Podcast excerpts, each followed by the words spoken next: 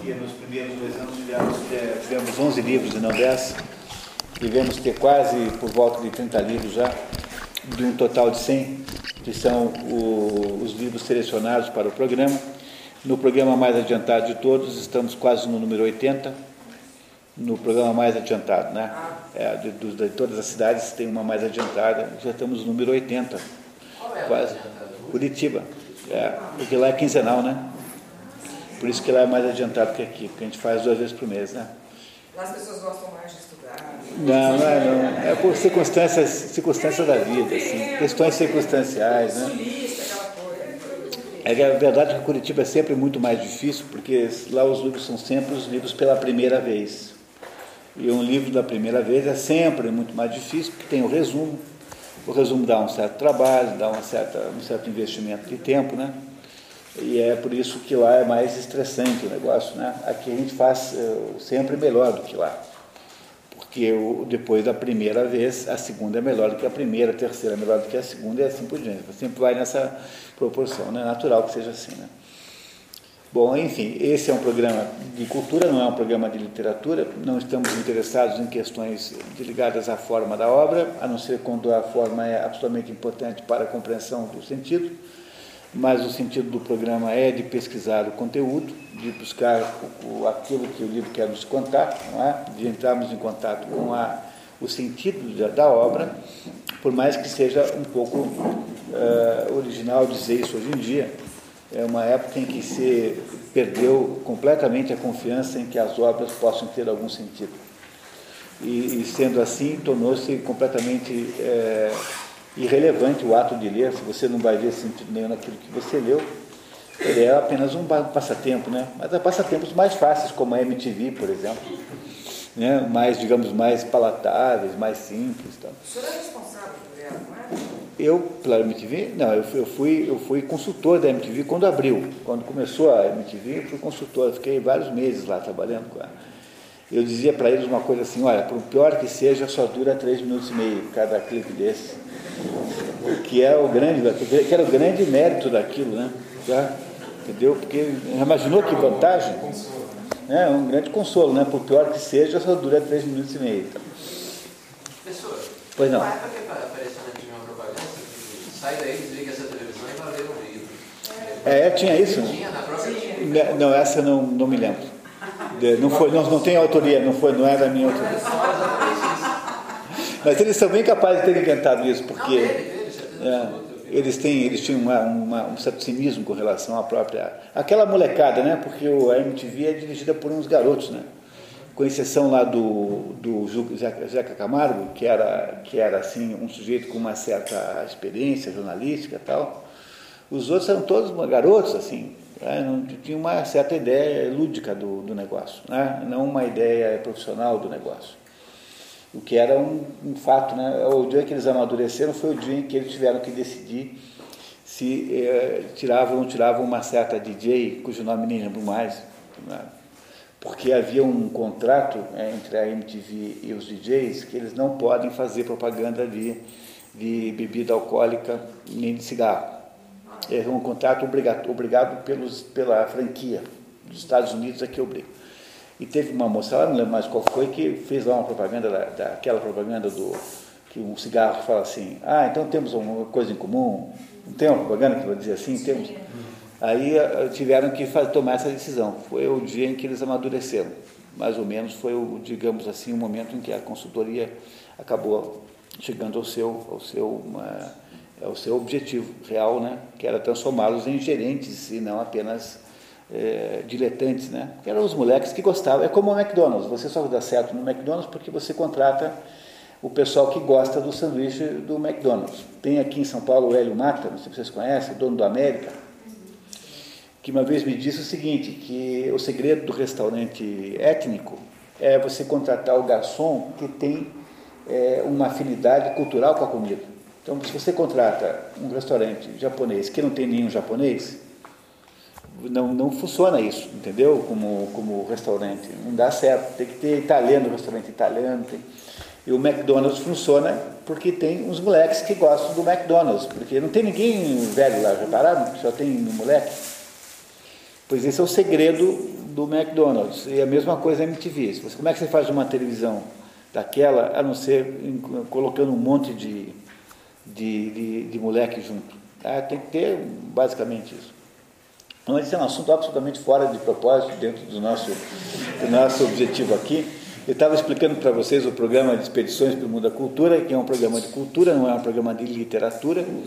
E por ser um, um programa de cultura, é um programa que tem é, interesse apenas no conteúdo, ou seja, quanto é que nós vamos incorporar do conteúdo do livro ao nosso, à nossa cosmovisão, dizer, quanto é que nós vamos melhorar a compreensão da visão de mundo que nós temos. E o, o nosso livro de hoje é uma continuação natural do, do livro anterior, Fausto I. É, na verdade, há três Faustos, vocês já sabem disso. O primeiro Fausto foi redescoberto muito recentemente, chama-se Fausto Zero, em alemão chama-se Urfaust. Em português foi batizado de Fausto Zero e é a te primeira tentativa de escrever o Fausto I. Tentativa essa que Goethe abandonou. E, e, vocês lerem o Fausto Zero, que está editado aqui no Brasil também, vocês verão que parece muito com o Fausto I. Quase não tem diferença. Não é um livro para você ler, na verdade, porque ler Fausto I direto. Né?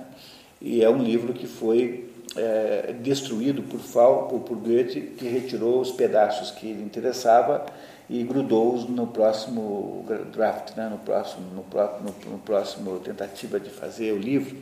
Fausto I é, é, tem uma grande diferença de idade, tem uma enorme distância de idade, de, de tempo de, de, realização com Fausto II. Fausto II é o livro que Goethe levou toda a vida para escrever, tendo editado o livro apenas no ano seguinte à sua morte, por, por intenção expressa. Ele, tava, ele terminou o livro em 31 e não permitiu que fosse editado, e morre em 32, e só depois da sua morte, em 32, 1800, 1832, né? 1832, é que ele finalmente, é, o livro foi ser publicado. É uma peça de teatro, embora, se você for olhar assim, realisticamente para aquilo, é quase que é, inencenável é, embora tenha sido encenado já, e não mais, mais de uma vez, ele é completamente sem cabimento. A primeira parte talvez ainda desse para encenar, a segunda é muito difícil de encenar, a segunda parte é extremamente heterogênea, são cinco atos, todos os cinco muito diferentes entre si, e que exigem, digamos assim, uma certa visibilidade cenográfica que é meio difícil para as condições práticas do teatro. Eu só posso encenar o, Fausto II, o conjunto da obra, dentro de condições muito adaptadas, né, com muita adaptação. Além de ser uma peça de teatro muito grande, teríamos que encontrar um Wagner para fazer para fazer isso, né? Um Wagner podia se interessar com isso, né? A obra que falta em Wagner é a obra do Fausto, né? não é? Embora há, há um Fausto de Gounod, se não me engano, a ópera Fausto, que foi composta por Gounod, não há um Fausto de, de Wagner. Não é isso. Talvez o Gerald Thomas se interessasse em produzir uma versão. É, né? O Zé Celso, né? O Zé Celso, não, o Zé Celso não, porque há muita pouca. Ah, não tem aquelas noites de Valpuges, né? Claro, claro, não, podia, não podia ser mais adequado. Na verdade, com a noite de Valpuges, ele podia fazer metade da peça à noite de Valpuges.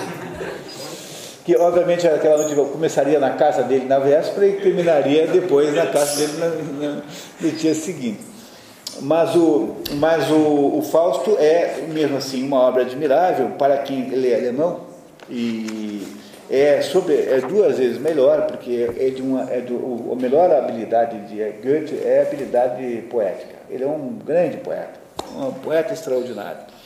E nós temos essa tradução aqui no Brasil, que já é em si própria um tour de force, né? porque é muito difícil traduzir isso para o português, mantendo as características poéticas do original. Porque para manter as características poéticas, no conceito de poesia, digamos assim, não Haroldo de Campos, né, no conceito é, pré-concretista de poesia, eu sou obrigado a manter as rimas, né, a musicalidade do texto, e para fazer isso eu sou obrigado a encontrar rimas. É, eu acho, por exemplo, um negócio admirável que tenha se conseguido fazer isso aqui. eu que só sei rimar anão com caminhão, o máximo que eu consegui até hoje na vida foi rimar anão com caminhão. Eu achei isso incrivelmente sofisticado como poesia.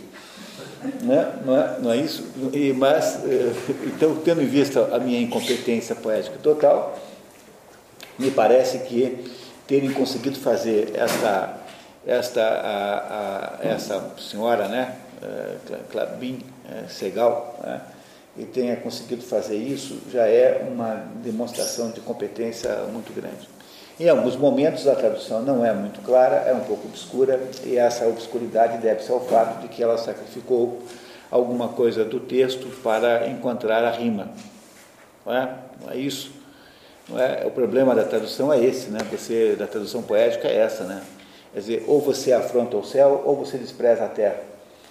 E no meio desses dois, desses dois, nesse entremeio aí, de vez em quando a coisa não fica tão boa quanto deveria. A melhor tradução do Goethe, para quem não sabe alemão e sabe francês, por exemplo, que é uma língua mais fácil, é a do Gerard de Nerval, que é considerada, aliás, uma, uma das melhores traduções já feitas na história da literatura. A tradução para o francês do, do, do Fausto é uma preciosidade. É, eu me, muitas vezes eu até olhei para ela para poder me orientar aqui um pouquinho melhor nas dúvidas aqui sobre determinados momentos. Mas o, o Fausto é uma, uma, um conjunto de. é uma, uma continuação natural, Fausto I e Fausto II, porque Goethe passou a vida inteira escrevendo essas duas obras. É?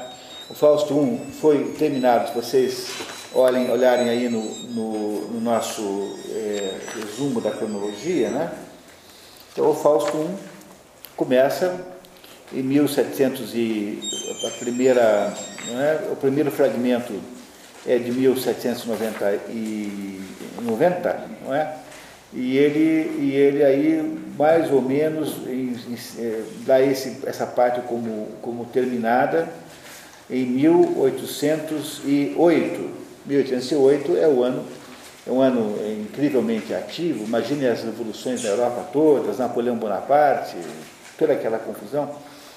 É publicado em 1808 a primeira parte e depois em 1832 a segunda. O Ur Faust nunca foi publicado, a não ser recentemente, quando foi redescoberto né, nos arquivos aí da moça que o copiou, uma amiga de Goethe que o copiou. Mas a primeira parte, se vocês lembrarem bem, Alguém aqui não esteve na primeira parte? Só você, tá? Então vamos fazer um pequeno resumo. Ah, vocês também não estiveram, tá? Fazendo um pequeno resumo, apenas para vocês não ficarem no ar, né? Para a primeira parte, nós começamos conhecendo o Dr. Fausto, que na verdade aqui é, não se chama doutor, né? O Dr. Fausto é, na verdade, o, a personagem faustiana do, do, do Thomas Mann, não é que se chama o Dr. Fausto. É, esse Fausto aqui é uma retomada de Goethe de uma personagem medieval que, que já estava muito desmoralizada quando Goethe faz a obra. Ela foi teve seu ápice mais ou menos na obra de Marlowe, né, no, em que Marlowe faz uma, uma, uma peça chamada, do, chamada Fausto. E o Goethe, eh, quando o Goethe era criança, ele assistiu um teatro de bonecos na Alemanha, em que a, o Dr. Fausto, a história do Dr. Fausto era contada. Mas no tempo que Goethe é, foi escrever a peça, a, já havia um certo desgaste, uma certa é, obsolescência da própria ideia do Dr. Fausto, já era uma personagem infantil. Mas já havia perdido completamente o ímpeto, aquele ímpeto que foi muito forte na Idade Média, porque ele representava uma, uma, uma ameaça de inferno mesmo. Quer dizer, teve, não era mais levado a sério esse Dr. Fausto e os seus, e os seus acordos mefistotélicos, né, diabólicos com Mefistófeles, que é o diabo, enfim. Mas nós, o Goethe retoma a história, começa contando, a história começa no céu, na prática, tem lá um prólogo no teatro, que não interessa, não é importante, mas depois vai para o céu, e no céu, então, Deus faz um acordo com Fausto de deixar Fausto é, deixar com que o diabo, né, Deus faz um acordo com o diabo, desculpem, em que Deus combina com o diabo deixar Fausto, é, tentar Fausto com os prazeres da, da, terra, já que Fausto era um homem estudioso, era uma espécie de erudito. É, Deus faz esse acordo com ele, do mesmo jeito que Deus faz o acordo com o diabo para tentar Jó. A mesma situação, praticamente igual. Né? E aí, a partir dessa, desse acordo, a, a, a história transfere-se automaticamente para o gabinete do Dr. Fausto, do, desse homem, que, cujo nome nós não sabemos, embora num dado momento único apenas a obra inteira, a, a Gretchen o chama de Henrique, Heinrich, né, em alemão, coisa que nós não sabemos de fato se, é, se ela, eu estava confundido ou não, até hoje não se sabe. Não tem importância nenhuma. E esse Fausto, eh, que é um erudito, está lá no seu gabinete, cheio de livros empoeirados, do, do chão ao teto, é, profundamente decepcionado com a sua própria existência. A sua existência havia sido uma existência de procurar a sabedoria nas ciências abertas, depois nas ciências ocultas, é? depois nas ciências ditas mágicas, enfim, o que for, e nada disso ele havia descoberto nada, e ele então estava prestes a cometer suicídio quando, num determinado domingo de manhã, ele ouve os sinos convocando os, os fiéis para a comemoração da Páscoa. E, essa, e este ato, né, este fato, de alguma maneira o, o, o preserva, ou reacende a sua, o seu desejo de viver, e ele então é, caminha pelo, pelos campos com seu com seu assistente, com seu que é um flâmula chamado Wagner, que é um modelo do, do, do scholar, né, do, do, do acadêmico, digamos assim. E ele é, finalmente então voltando para casa percebe que é seguido por um cachorro. Esse cachorro entra na casa dele e depois transforma-se numa, num indivíduo que é Mefistófeles, que é o diabo em pessoa. E esse indivíduo então faz a ele uma proposta muito sutil. Ah, esse é um diabo muito esperto, muito inteligente, assim, muito divertido até.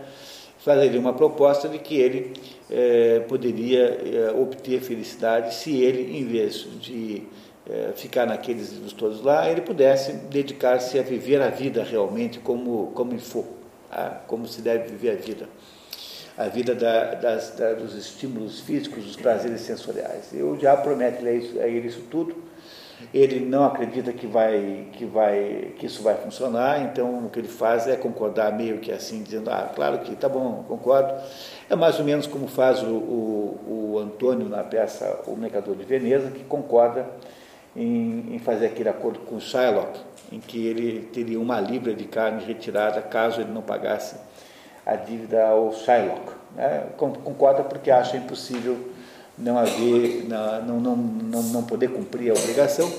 E nesse caso, a obrigação é assim: caso o, o Fausto sentisse completamente feliz e enfastiado das, dos prazeres mundanos, ele diria uma certa expressão e aí então o diabo levaria sua alma. Esse é o acordo que havia. Começa então o diabo a organizar uma espécie de espeto corrido de prazeres, né? espeto de né? rodízio de sacanagens e tal, e para melhorar as chances de se divertir do Fausto, ele é rejuvenescido numa cerimônia é, diabólica, né, uma bruxa, lembra muito a cena do Hamlet. Aliás, Goethe era louco por Shakespeare, é? louco por Shakespeare. E há uma porção de, de, de, de referências shakespearianas bem claras aí, é, entre elas a, a das, daquelas feiticeiras de Macbeth, que, são, que estão aí presentes novamente no Fausto. Ele levado até mesmo para uma, uma, uma, grande orgia chamada Noite de Valpurgis, que é um certo dia do ano em que todos os bruxos e bruxas, feiticeiros e afins reúnem-se então numa espécie de orgia coletiva e, e aí o falso vai a esta cerimônia. No entanto, ele não consegue aproveitar isso bem, porque nesse meio tempo ele conheceu uma moça chamada Gretchen, né, Margarete, na verdade, mas cujo nome aqui durante a peça toda é Gretchen. Gretchen é diminutivo de Margarete, um dos inúmeros nomes, jeito de escrever Margarete, né, é Gretchen. E essa moça, então, que é uma menina completamente ingênua, né, pura até, é seduzida por ele, com a ajuda do diabo, é claro, e ele a engravida. E ao, ao se ver grávida, ela iniciam-se uma série de desastres. O primeiro é a morte com a ajuda do diabo, né? É que Fausto impõe ao irmão dela, chamado Valentim, que é morto num duelo com a ajuda do diabo, que, é o, que paralisa o braço do Valentim e permite então que o Fausto o mate. Em seguida, com a morte da mãe, a mãe da, da, da moça também morre, e depois da morte da mãe, você tem a, a, própria condenação da Gretchen à morte. A própria moça é condenada à morte porque matou o filho que nasceu. A grávida tem um filho, o filho nasce, ela o mata, o afoga, E com esta morte, né, este filicídio, ela então é condenada à morte e executada. No final dessa história, então, todos nós temos a impressão que Fausto foi perdeu a aposta, embora ele não tenha dito as palavras fatais que indicavam o final da aposta. Mas o diabo diz assintosamente no final: agora vem comigo, como se ele, naquele momento o diabo estivesse reivindicando a alma do Dr. Fausto, mas o Dr. Fausto, na verdade, ainda não havia perdido, embora ele tenha produzido um desastre extraordinário, que foi a quantidade, o, o conjunto de quatro mortes foram produzidas pela ação, digamos, irresponsável de um homem que devia ter 60, 70 anos e que foi transformado num menino, num rapaz, né? né, por obra da feitiçaria do que o diabo contratou e que gerou então um, digamos, um saldo muito negativo na primeira história. A primeira história então nos dá a sensação então de uma tragédia. Pois não, Josi? Quando ele morreu, teve um fato né, que alguém falou assim, é, inocente. É, está é, no, no, momento em que ela morre, né, em que a, a pertencimento ela é morta, né, é, é, alguém diz assim, ouve-se uma voz vindo do céu que diz assim, salva, salva, né? Muito bem, isso tudo nos, deixou, nos deixa completamente impassados, porque nós não entendemos muito bem o que isso tudo significou, é? mas é, vamos entender de fato tudo isso a partir da continuação da história, que é aqui. É, nós imaginávamos que a história ia ter mais ou menos um fim por aí, né? ela acabaria mais ou menos por aí, e, e, e nos deixaria então muito é, encucados com as, com as dúvidas que essa situação traz, né? Pois não é. Primeiro do Valentim, a mãe, a da criança que a Grete matou e da própria Grete. São quatro mortes. Tá? Quatro mortes geradas por uma espécie de molecagem. Né? Isso é uma espécie de molecagem, né? né? É isso que aconteceu. Boa tarde. Bom, então agora nós vamos ler a segunda parte, que não é um resumo longo, é um resumo um pouquinho, assim, às vezes, é, complexo, porque Goethe despejou toda a erudição que ele sabia no, nessa segunda parte do, do Fausto. Né? Temos aí, então, uma segunda parte em cinco atos. Os cinco atos são praticamente independentes, por isso é que eu digo para vocês que isso não é para ser encenado.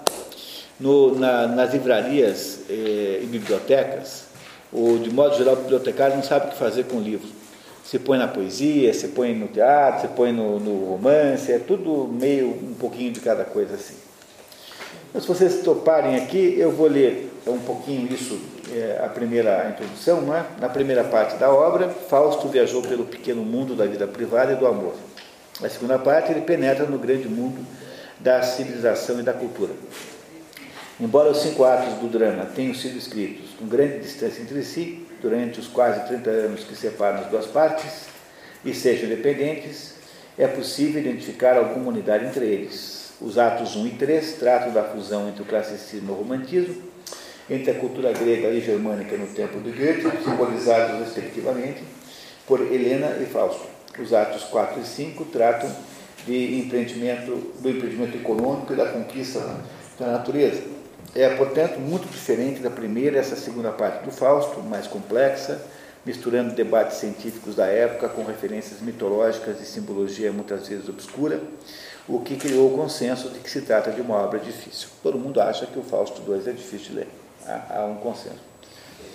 É preciso considerar, no entanto, é, que entre 1773, quando começou a escrever o Fausto Zero, e 1831, quando termina o segundo Fausto, às vésperas da morte, passaram-se quase 60 anos, é natural que uma obra com essa dimensão reflita as modificações e amadurecimentos de Goethe.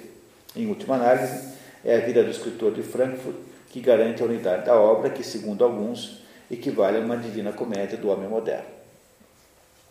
Na primeira parte, Fausto, um velho professor erudito e desiludido com a vida intelectual, faz um pacto com Mefistófeles, que lhe apresentaria os prazeres do mundo, é preciso viver, viver realmente contra a possessão de sua alma. Mas o diabo só ganharia o direito a ela se Fausto dissesse, empanturrado de prazeres mundanos, para, és tão formoso. Ou seja, como ensina outro Maria Carpo, somente quando a angústia, a angústia fáustica, Faustischer Drang, tivesse desaparecido. Como Fausto acha isso impossível, concorda. a história passa-se no século XVI, conforme a letra. É isso em algum lugar na Alemanha. É uma história germânica, como é, aliás, a história original. Podemos então ler? Alguém tem alguma dúvida até agora? Não. Então, está claro para você a primeira parte, né? Só já que você falou do, do, do Dr. Fausto e do Thomas Mann, em linhas gerais ela segue a simbologia do, do Fausto de Goethe? É, mais, menos, na verdade, o Dr. Fausto Thomas Mann é, uma, é um estudo sobre o que aconteceu na Alemanha durante a, né, como preparação para a Segunda Guerra Mundial, né? Ah, o diabo do Thomas, o Mephistófeles no, no Dr. Fausto do Thomas Mann é um Mephistófeles muito interessante. Todos esses diabos são interessantes. O diabo do irmão Karamazov também é divertidíssimo. O diabo é uma personagem muito interessante sempre, né? Quando é literário assim, né? Estou falando do diabo literário. Né? Para vocês não pensarem em nada diferente. E o Dr. Masman, você tem um, um, um compositor Adrian Leverkühn, que é, que é um, um, que, precisa, que quer fazer a maior obra das obras, das obras, das obras, de toda a história da música, e que vende a alma a esse demônio, esse diabo, né, para contra isso, né? E na verdade o que ele está fazendo aí é discutindo a, o, que os alemães fizeram, vendendo a alma para o diabo, e que no que resultou o, digamos, a aventura nazista. O que é interessante no, no Dr. Fausto do que o, ele rejeita no momento do, da oferta do pacto, o Adrian rejeita o pacto, mas aí o, o demônio mostra para ele que ele, ao longo da vida, já, já desde a vida da, do pai dele, já havia aceitado inconscientemente. Né? É, é isso, porque é, o Thomas Mann, é isso mesmo. Não Thomas, adianta, você não pode mais rejeitar, porque você já aceitou. É, o Thomas Mann está querendo dizer que o que aconteceu na Segunda Guerra Mundial é o resultado de um longo processo de deterioração da espiritualidade na, na Alemanha, do povo alemão. É um processo que vem de muito mais tempo né, e que é, na verdade, um, um, um super acordo com o diabo que redundará naquele desastre todo lá. É um livro muito interessante, muito bem, muito bem feito, como todo livro do Thomas Mann tem um excesso de filosofia, não é, nem, romance não é o melhor jeito de você discutir filosofia. Eu sempre digo que é melhor, uma, romances eh, puros são melhores do que esses romances aí, eh, Thomas Manescos. Né? Thomas Mann é o maior de todos os casos. Né? Por exemplo, você pega um livro como, como Robert Musil também é o mesmo problema. Você pega um livro como A Montanha Mágica, é um terço do livro. Nós fizemos A Montanha Mágica aqui? Já. Um terço do livro é filosofia. E não é um lugar bom para escrever filosofia, um romance. Ah, o romance não é o método melhor para escrever, para ensinar, para discutir filosofia. No fundo, há uma porção de histórias fáusticas, não é? além desta. Né? O Fernando Pessoa escreveu um Fausto. O Guimarães Rosa escreveu o Grande Sertão Vereiras, que é uma história fáustica, em última análise. Não deixa de ser uma história fáustica. Há muitas e muitas histórias fáusticas, porque esse é um assunto, digamos, recorrente dentro das, das coisas humanas. É o, o desejo ilegítimo humano de obter alguma coisa a qual ele não tem direito. A gente poderia, porque esse demônio ele oferece, essa, isso que você chama de expulsão pelo rodízio, aí, né? escrito corrido, oferece tanta coisa, tanta coisa, tanta coisa, dá a impressão assim que cada um de nós, a cada ser humano, é como se fosse inevitável encontrar esse demônio é. em algum momento. É uma tentação fáustica, é, é uma condição é, coletiva. É, mas todo mundo de vez em quando faz um, um acordozinho qualquer com o diabo, né? mesmo que pequeno. Né? Mas é isso mesmo. É, porque só teria sentido esse livro como, litera, como literatura universal se a, o, a condição que ele relata aqui fosse reproduzível, né? fosse capaz de, de, de, de significar para muita gente alguma coisa. E de fato, todos nós temos algum pedaço de Dr. Fausto dentro de nós, assim, temos algum pouquinho de Fausto na gente. Agora, é preciso que entender que de todos os Faustos que eu conheço, não são muitos, conheço o do Marlon, conheço o do Fernando Pessoa, conheço o Grande Sertão Veredas, conheço o do Thomas Mann, não são todos, né? Não, não são porque há muitos mais, né? É, esse aqui é o de todos o mais sofisticado, o mais complexo, o mais sofisticado, aquele que dá mais trabalho para entender, e porque ele é, porque o, o Fausto, é, a história do Fausto que Goethe conta, está associado a um negócio chamado goetismo porque não é apenas a descrição da situação fáustica típica humana, Não é, não, é, não é só isso, né? Por exemplo, quando o Antônio, no Mercador de Veneza, aceita esse negócio lá com o Shylock, ele está vendendo a alma para o diabo. Isso é uma espécie de venda ao diabo, não tem a menor dúvida disso. Tá? É um tipo de venda da alma ao diabo. Portanto, ali também é uma história fáustica de alguma maneira. Né? Mas aqui você tem uma coisa mais, muito mais importante do que isso, que é ele não só está descrevendo a situação fáustica típica, mas como ele está querendo nos vender um determinado modo, de uma certa cosmovisão, um certo modo de vender a vida que chama-se Goetheismo. Alguma coisa que Goethe achava que era, era, era para a gente prestar atenção. E esse Goetheismo é que é a originalidade dessa obra aqui, e é o que a torna, digamos, de certo modo, mais difícil de entender do que as outras. Nenhuma tem a complexidade dessa aqui. Essa é uma dessas obras difíceis de ler e que você precisa de uma certa ajuda até para ler isso com economia, né? Porque ler sem economia qualquer obra dá, você passar 20 anos lendo, né? Mas assim tentando uh, ler com mais eficácia, né? eu me diria que eu diria que essa aqui é a que tem a maior exigência.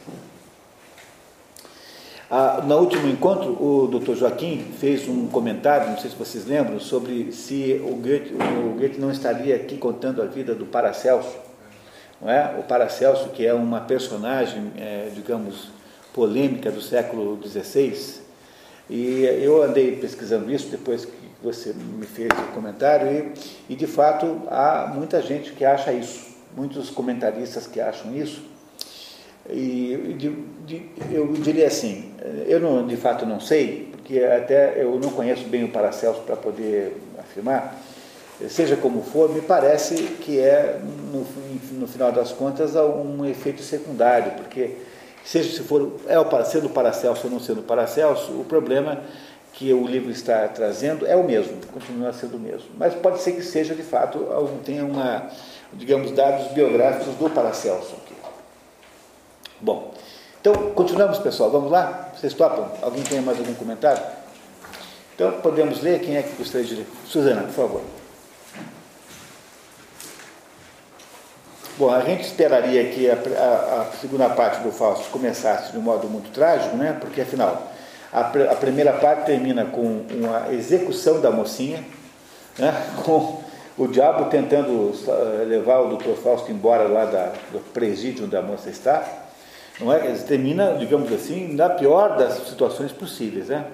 No entanto, quando abre a segunda parte, nos encontramos, ao contrário, numa situação idílica, é numa situação absolutamente pastoral. Você quase ouve a sinfonia pastoral de Beethoven ao fundo.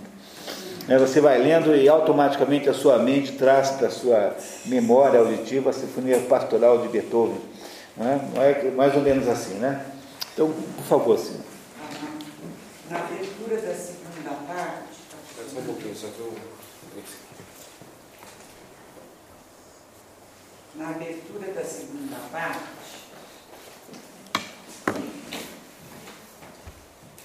Fausto está sozinho, deitado numa região amena. É uma espécie de comunhão mística com a natureza. Então, imagine o Fausto lá, com aquelas abelhinhas voando, né? ah, isso com uma flor assim no canto da boca, e está numa relva maravilhosa e tocando a sinfonia pastoral, no fundo.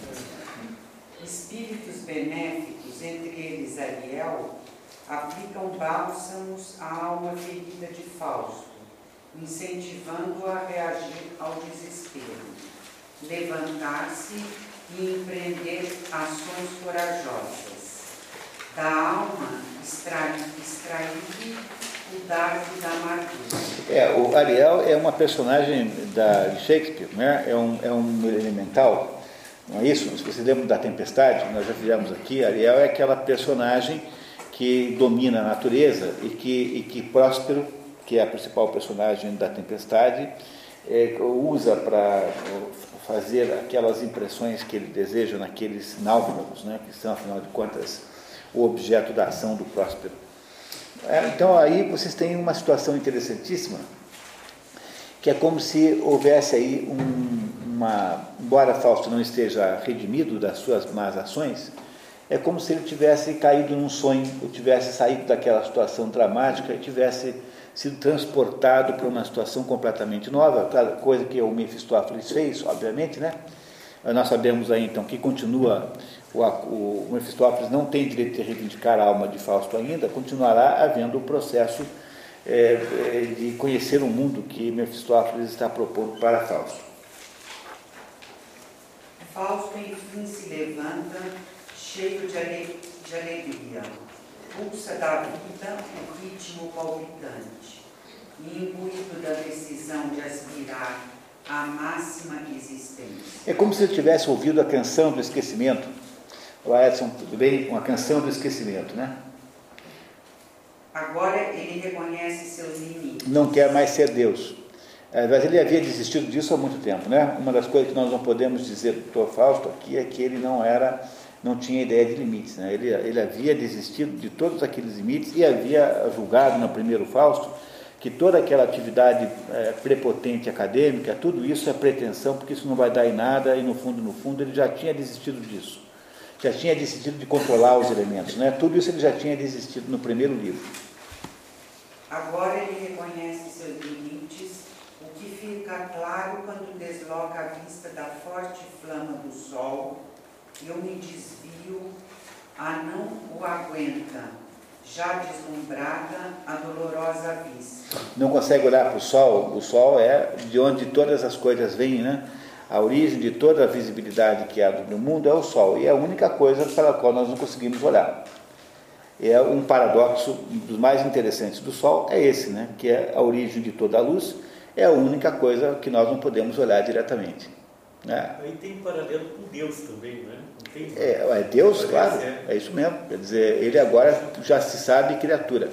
Né? Ele já, já, pelo menos para isso serviu o tombo do primeiro Fausto. Ele já não tem mais pretensões divinas, tá? agora ele já é um homem. Ah, desloca a vista da flama forte do sol para a cachoeira que ruge sobre o arco-íris, que se forma de sua densa névoa. Que fique atrás de mim o sol, portanto, a catarata que entre pedras fuma, contemplo agora com crescente encanto. De queda em queda se despenha a espuma. Medita e há de perceber-lhe o teor. Temos no espelho colorido a vida. É, Goethe tinha um interesse enorme em cores, escreveu um livro chamado é, como é que é sobre as cores, alguma coisa assim, em que ele é, tenta criar uma teoria diferente da de Newton sobre o espectro luminoso. É, um, é uma teoria que não funciona, na verdade, é um, como livro científico é um fracasso, mas ele tinha um interesse enorme nas cores. É um dos pedaços do goetismo, é o estudo das cores. É? A, a, a, tradução é da Geni Clabin Segal, é, viúva do pintor Lazar Segal, é, que fez esse trabalho como o mais importante da sua vida. Também traduziu um pouco de Molière.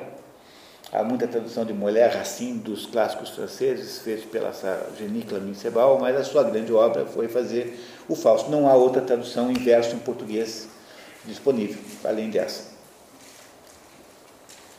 A cena muda para uma reunião do Conselho do Estado com o imperador, cujo reino passa por grandes dificuldades. Corrupção, venalidade e arbítrio geram caos, desordens e motins. É, pode ler a nota, por favor. Hum, por coerência cronológica, trata-se provavelmente da corte do imperador Maximiliano, que governou o Sacro Império Romano entre 1493 e 1519. É, na verdade, tanto faz quem é, não tem importância nenhuma. A verdade é que ele saiu lá do seu gabinete de, de estudos e agora está numa corte. Ele foi trazido pelo diabo para um ambiente, portanto, imperial, para a casa real, né? a casa real de um lugar importante na, na, na Alemanha na época. Um rapta o gado, outro a donzela, outro no altar cruz, taça e vela, e disso anos a fio se jacta. O corpo ileso, a pele intacta. Está vendo? É bem traduzidinho, a maior parte das vezes é interessante. Ele está contando de quão esculhambado está o tal do reino, né? É isso? Um rapta o gado, o outro a donzela. Por justiça o queixoso clama Na sala, o juiz trona imponente, enquanto em vaga troante brama do motim o clangor crescente. Dos bens do crime há quem se louve, visto que em cúmplices se esteia. Mas condenado, aterrado, houve quem na inocência se baseia. Assim tudo se desintegra. Se da honra e lei some, some o preceito, como há de estar o senso e regra que nos conduz ao que é direito? Então, está esculhambado aí o mundo lá, nesse, nesse reino aí, não sabemos de quem é, não é? Desse tal do imperador. Tá? Mefistófeles, por meio de um estratagema, toma o lugar do bobo e é admitido na corte. Como solução para a crise, propõe, com o apoio do astrólogo oficial, emitir papel moeda com lastro em ouro escondido, com a condição de que a mineração fosse feita por um homem doutíssimo, estratagema para eh, introduzir Fausto na corte. Então, então o diabo vai lá, o povo convence lá, com a ajuda do astrólogo, o rei, que tem que produzir moeda, papel moeda. Não, é? não sei se vocês conhecem esses conceitos de economia básicos. É? Antigamente tinha só os metais que eram valiosos em si próprios, que eram usados para trocas, né? ou coisas valiosas que eram raras de encontrar, como, sei lá, é, pedras preciosas, ou como, como é, sal, teve um momento que sal também era moeda. Depois o, começou-se a depositar essas moedas, estas, estas, esses minerais em determinados banqueiros e, e sair com um recibo. E esse recibo que era comercializado, que servia para trocar, esse tipo de recibo chama-se moeda papel.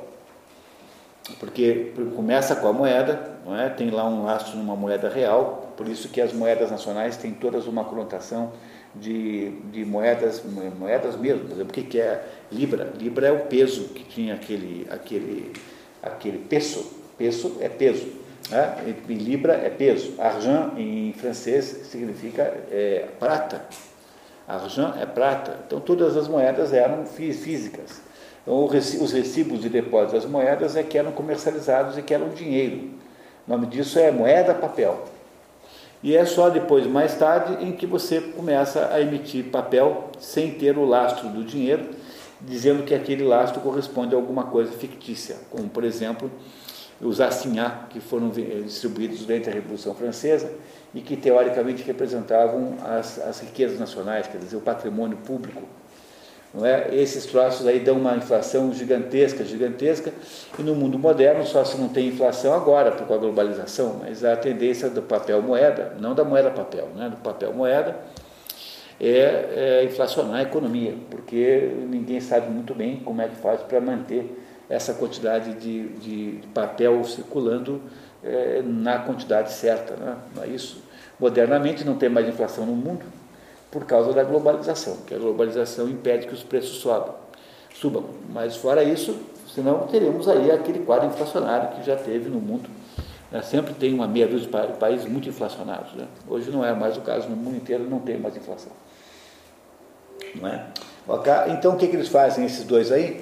Convence o tal do imperador que o jeito de fazer, de fazer consertar o país é produzir papel moeda, ou seja, dinheiro, dizendo que aquele dinheiro tem como lastro uma, um minério que ainda está por ser descoberto, está no fundo da terra, e esse minério tem uma existência garantida por ele, ele alquimista lá, enfim, por outro lá, e que, no entanto, para tirar da terra o dinheiro é preciso, o, o minério, o ouro, né, é preciso de um, um especialista muito grande, e é desse modo que o Fausto é introduzido na corte, é por esse estratagema que o diabo montou.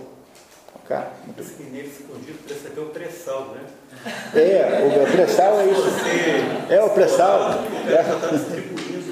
É, é isso, o pressal é isso. Meu, o diabo esteve lá na reunião. Lá foi, foi. É o diabo que andou lá e falou, olha, você pode sair liquidando esse negócio aí, é o pressal, é o pressal, a mesma ideia. É isso mesmo. Essa conversa de Mefistófeles, essa conversa de Mefistófeles, misturando natureza e espírito, seduz o imperador que é acusado de heresia pelo chanceler, o arcebispo de Montúcia. Mas o diabo é convincente, promete dinheiro. É, chanceler, no, no critério brasileiro, é o nome do ministro das Relações Exteriores, mas chanceler, no sentido de chanceler alemão, é o primeiro-ministro. Então, chanceler significa, no Alemanha, primeiro-ministro, e aqui significa ministro das Relações Exteriores, não é primeiro-ministro. Não é? O, essa conversa misturando natureza e espírito é a conversa panteísta. Né? Isso chama-se panteísmo. A natureza e o espírito ser a mesma coisa é panteísmo. É isso é, que é a filosofia de Spinoza, mais ou menos, em termos muito genéricos, digamos assim, é panteísta. Acúmulo, mais do que quereis até, porém difícil ainda o fácil é. O ouro jaz, como se há de extraí-lo? E de que forma começar-se aquilo? Quando inundavam de humanas hortas, povo e país dentro de suas bordas, quanta gente houve que, no horror da maré brava, cai lá seus tesouros enterravam. Foi sempre assim, desde a era dos romanos. De ontem e de hoje, história dos humanos. Tudo isso silencioso, o solo encerra. O imperador que o pegue é dele a terra. Muito bem, muito obrigado, Suzana. Tá? Aí os dois estão agora fazendo lá uma incursão para cuidar das finanças do Império Sacro Romano, não é? O Mefistófeles e o Fausto. Mauro, por favor. Em seguida, como sempre naquela corte, há uma leve mascarada de carnaval, a qual Fasto vai fantasiado de Plutão, o rei da riqueza, Mefistófeles vai da avareza.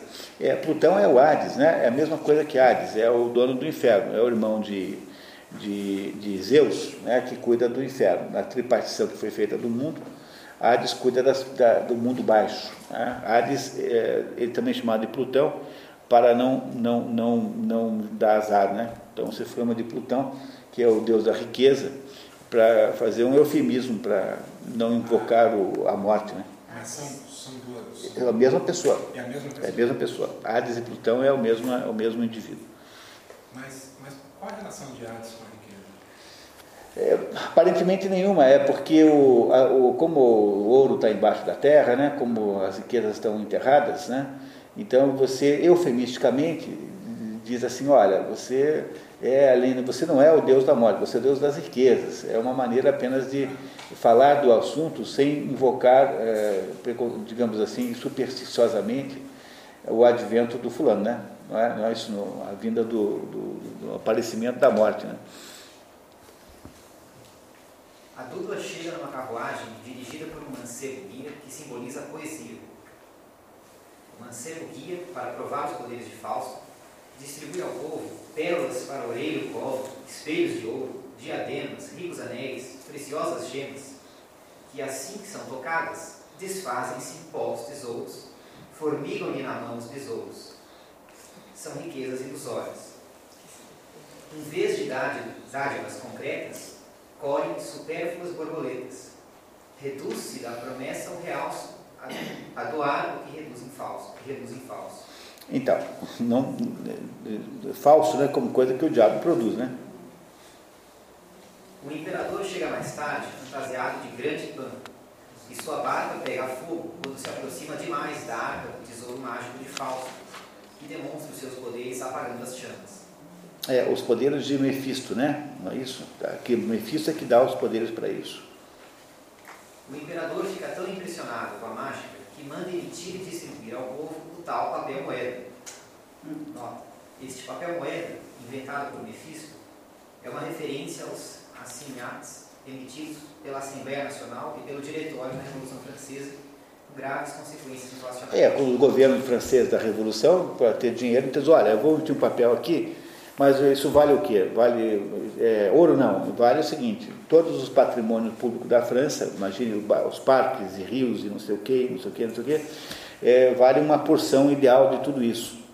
É, é óbvio que eh, ninguém levou isso muito a sério, os assinhados passaram a ser extremamente inflacionados e no que ficou com eles depois acabou tornando-se rico de verdade, porque tinha lá o direito de reivindicar a posse lá de regiões, de áreas feudais, por exemplo, áreas comuns que eram públicas na França. Não é? Mas aqui você vê, né, como é que o diabo faz para para é interessar alguém nas suas propostas? Ele faz uma apresentação de um ouro falso, né?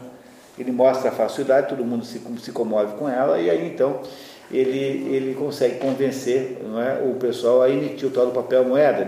Esses dois aí vão produzir a maior inflação da história do impériozinho aqui que eles estão aqui consultando, né, sendo consultores. Tá? O imperador fica tão impressionado com a mágica que manda emitir e distribuir ao povo tal papel moeda, conforme a sugestão de Mefistófeles, com lastro do ouro ainda por Ou seja, com o pré-sal ainda lá debaixo do sal. Né? Tá certo? Tá. Chanceler. Saiba o país para os devidos fins. Este bilhete vale mil florins. Garante a sua soma real o vulto do tesouro imperial no solo oculto. Dele se extrai logo a riqueza imensa com que o valor do papel se compensa. É o pré-sal perfeito.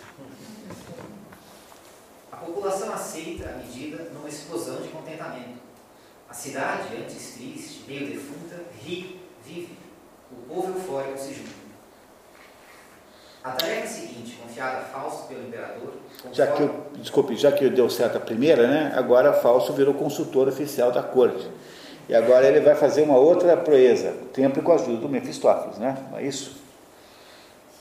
A tarefa seguinte, confiada a Fausto pelo imperador, conforme o espírito da Renascença, é invocar Paris e Helena, máximos modelos de homem e mulher, e que deveriam estar no Hades. Bom, Paris e Helena é a dupla, digamos, criminosa do assunto da Ilíada. Paris é um dos 19 filhos do rei Príamo e da rainha Écuba de Troia, que chamava-se, ah, esse Paris é o causador de toda aquela confusão, é?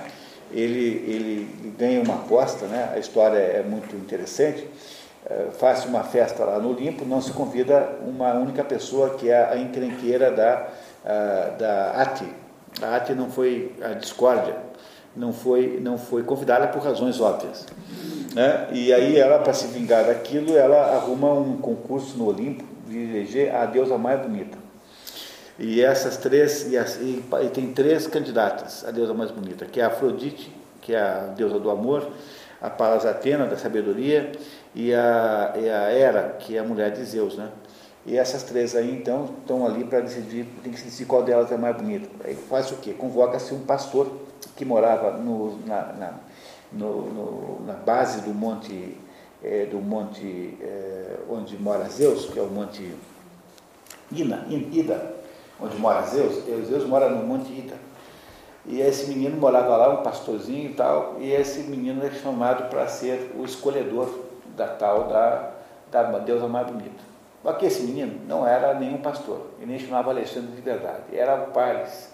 Porque quando o Paris nasceu, na família do rei Primo, em Troia, um vidente fez a profecia de que ele seria o causador da destruição da cidade.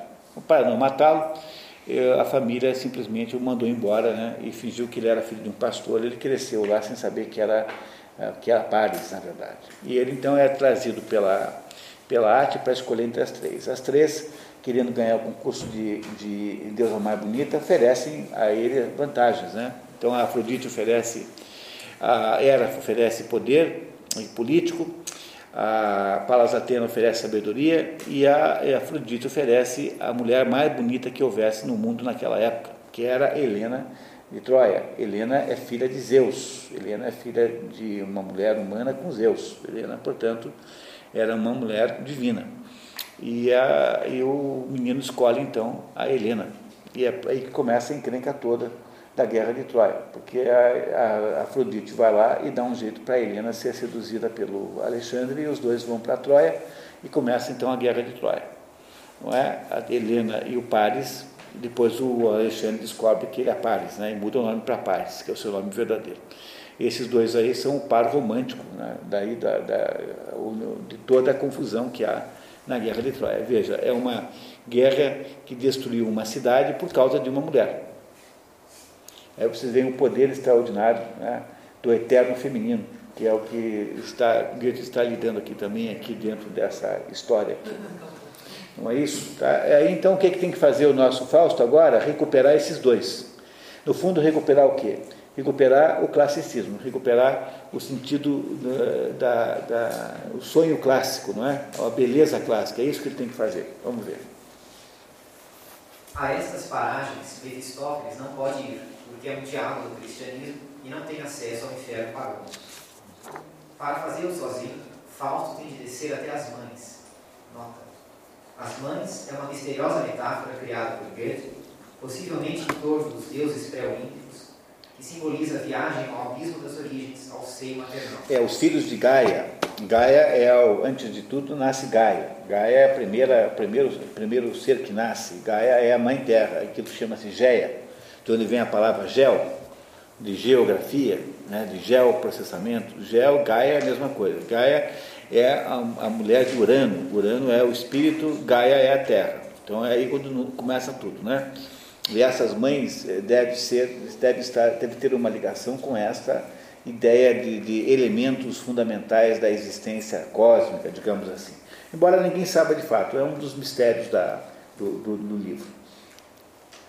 As mães, a fonte primeira de todas as coisas, ao vazio além da existência do qual emerge continuamente a formação, a transformação e a recriação. Fausto se arrepia à menção das mães, mas prossegue a missão, enquanto Mefistófeles comenta: Curioso estou por saber se regressa. Fausto, no entanto, retorna apenas com as imagens de Paris e Helena, que ele apresenta num espetáculo de lanterna mágica a uma audiência fútil e crítica, que não consegue apreciar o antigo ideal arquetípico. Fausto, que quer Helena para si próprio, tenta abraçá-la e provoca uma explosão que dissipa as imagens e o põe no nocaute. É, ele na verdade só consegue trazer imagens da Helena e do. Ele não consegue recuperar a antiguidade greco-latina, que é um sonho meio da Renascença. Nós estamos na Renascença aqui, né? não esquecer isso, né? Estamos na Renascença, que essa história é contada como sendo da Renascença. Portanto, ele tenta recuperar aquele sonho da, da, do mundo greco-latino, mas não consegue. Fausto, liberto eu, e é minha duplamente. Seja, otorgai-ma, ó mães, tendes de concedê-lo. Quem a encontrou não pode mais perdê-la. Ou seja, é, as mães são uma espécie de natureza mística, né? natureza mística. Astrólogo, que fazes falso? Falso, muito burro, ele a levar. Ah, tá bom. Já se rula o vulgo, a chave vira para o jovem.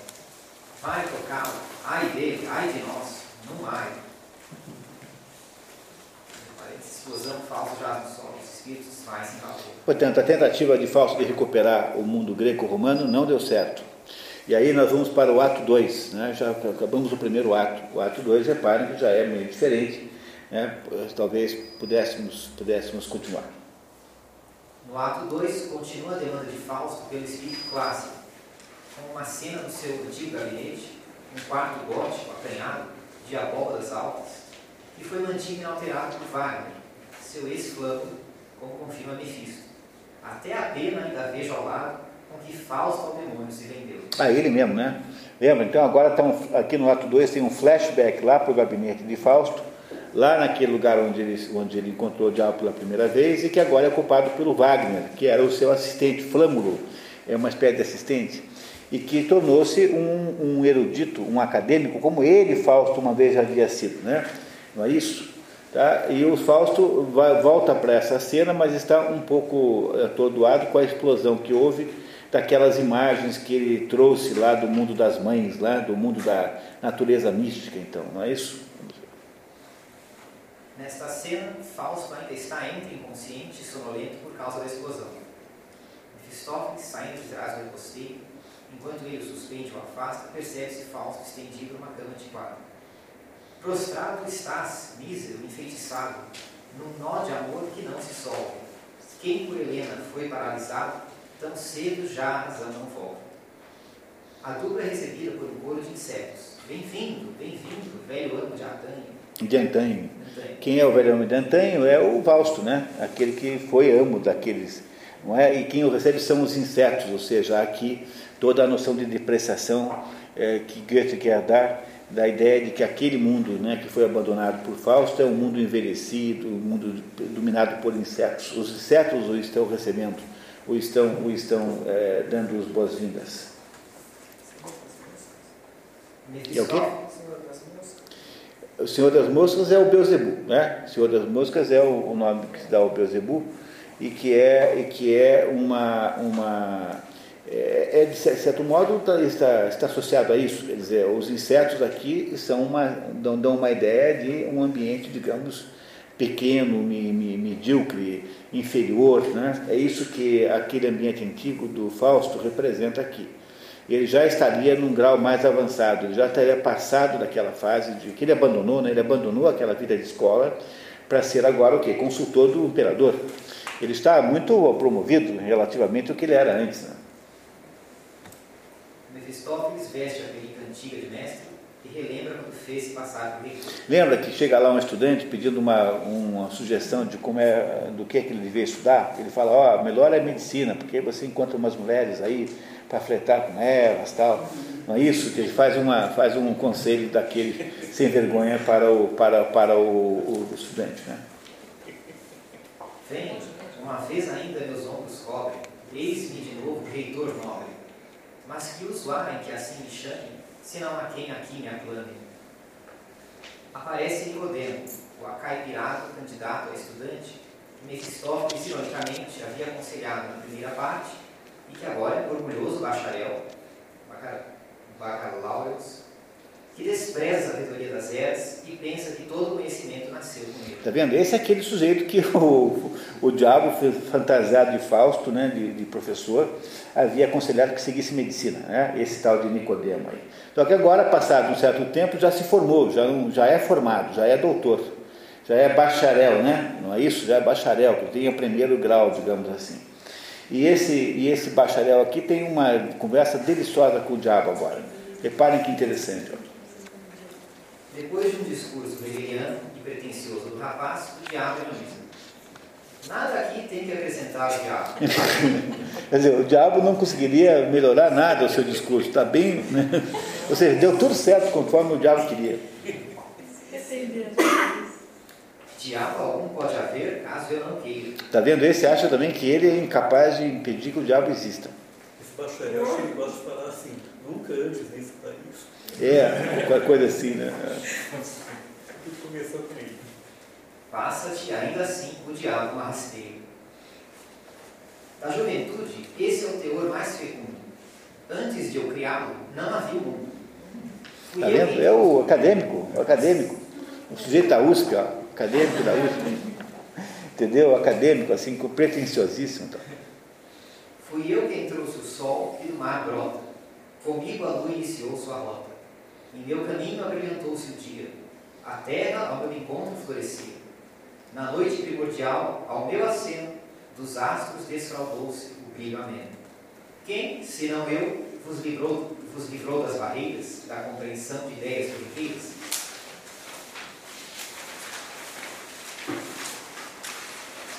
Livre, eu, tal como o Espírito me induz, me induz, sigo ditoso a minha íntima luz, e rápido meu êxtase me leva, diante de minha luz, detrás a treva.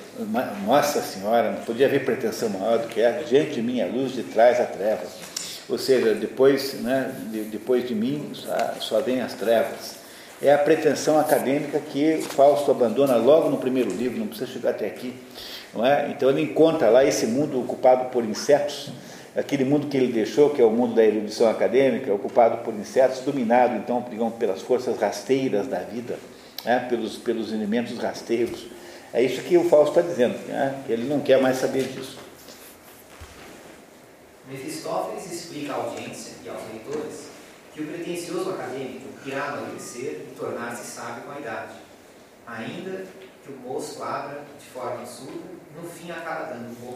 É, o mosto é aquela, aquele sumo das uvas, né? que começa uma fermentação. né? Também encontramos o ex-fulano Wagner, agora o famoso acadêmico e alquimista, envolvido na criação de um mundo, um homem artificial. Essa ideia do homúnculo, do homem artificial, é uma ideia do Paracelso. Aí tem aqui uma ligação direta com o Paracelso. Esse Paracelso, entre outras proezas, teria tentado criar um homúnculo, fazer um homem artificial em laboratório. Não é? É, é, nós só não cuidado com esse Paracelso, porque é um sujeito polêmico ao ponto de poder ter conteúdos extraordinariamente interessantes também, sabe? Então não tenhamos com ele assim uma visão meio muito simplificante, porque ele está, ele está subordinado a uma série de mitos e lendas, etc. Mas essa é uma, é uma, é uma, é uma o, que, o, que, o que Goethe tenta fazer aqui é nos dar a ideia da pretensão extraordinária que é desses acadêmicos, né? Esses acadêmicos, onde na posição das quais o Fausto já esteve, porque começa o Fausto I em Fausto dizendo que estudou tudo quanto foi coisa oculta e aberta, etc., e nada disso fez com que ele entendesse nada. Logo, aqui há uma recuperação do Goethe desse tema, mostrando que aquele mundo que ele deixou é um mundo que está essencialmente errado. Tá? Não é capaz de fazer, obter nenhum progresso por isso. Esse é o sentido do homúnculo aqui. Numa cena divertida, Wagner defende, contra a opinião de Mefistófeles, esta nova e racional maneira de produzir pessoas, em comparação ao velho método de tentativa e erro. Livre-nos Deus, a procriação como era antes, hoje qual vão fogueiro vale. Finalmente, o homúnculo, meio fora da reforma, cumprimenta Wagner e pede para ser posto a trabalhar imediatamente. Não foi gracejo, então? Como é, paizinho? Aperta-lhe ao teu peito com carinho, mas não demais, que o vidro não rebente. Das coisas todas é o próprio inerente. É a natureza ainda o infinito escasso. O artificial requer restrito espaço. A Mefistófeles. Aqui te encontras. Ai, senhor meu primo, na hora certa. Está chamando o diabo de primo. Nele te estimo. Conduz-te a sorte a este objetivo já que sou, devo ser ativo. De ir tão logo ao trabalho não me furto. Diz-me tu como caminho encurto. Logo ele pede já conselhos ao diabo, né? Esse homúnculo, homúnculo é um homem pequeno, né? A palavra homúnculo significa homem pequeno. Ou seja, o que ele está aí querendo dizer, ironizando o Goethe, é que esse mundo acadêmico gera coisas pequenininhas, gera homens pequenos, gera anões intelectuais dirigidos pelo diabo, pedem conselhamento pelo diabo. É isso que está sendo gerado ali. É isso, é isso que Goethe está dizendo. Veja, Goethe é um sujeito que, embora seja um intelectual, é um sujeito muito mais amplo do que isso, né? além de ser, digamos, um sujeito quase, é, quase assim, é, renascentista no sentido de lidar com todas as, as artes, né? ele, era, ele era cientista também, né? desenvolveu essa teoria das cores, ele era um pesquisador, adorava assuntos científicos propriamente ditos, foi um político, foi governante da República de Weimar, que era um pequeno estado dentro da Alemanha, né, ou na, na cidade de Weimar, teve uma vida intensíssima. Logo, esse Goethe tem uma visão assim que não é simplesmente intelectual das coisas. Né? Por isso é que aqui ele lida com esse assunto com tamanha ironia, né, desse jeito. Como todo mundo, segundo Paracelso, este também pode penetrar nos sonhos dos homens, e este lê Fausto pensando na mais bela mulher, de raça heróica ou até divina. Para encontrar Helena, o homúnculo sugere irem a uma noite de Valpurgis clássica, debochando do mundo romântico, nórdico e gótico. Montão de pedras, sujo, embolorado, ogivas, espirais, tudo acanhado. Ocorre-me neste momento que de Valpurgis, ora, está em curso a noite clássica, é o melhor recurso, levá-lo lá ao seu elemento. Lembra da noite de Valpurgis no, no, no, no Fausto I? Ah, Fausto I o Mefistófeles leva o Fausto até a noite de Valpurgis, que é aquela noite da orgia que acontece num certo lugar na Alemanha, em que todos os bruxos, etc., e, e outros, e variações, né, reúnem-se né, para festejar né, a sua, a sua bruxidade, enfim, que for. Né? Muito bem. Nesse, na noite de Valpurgis, no primeiro Fausto, a apresentação da peça Sonhos uma Noite de Verão de Shakespeare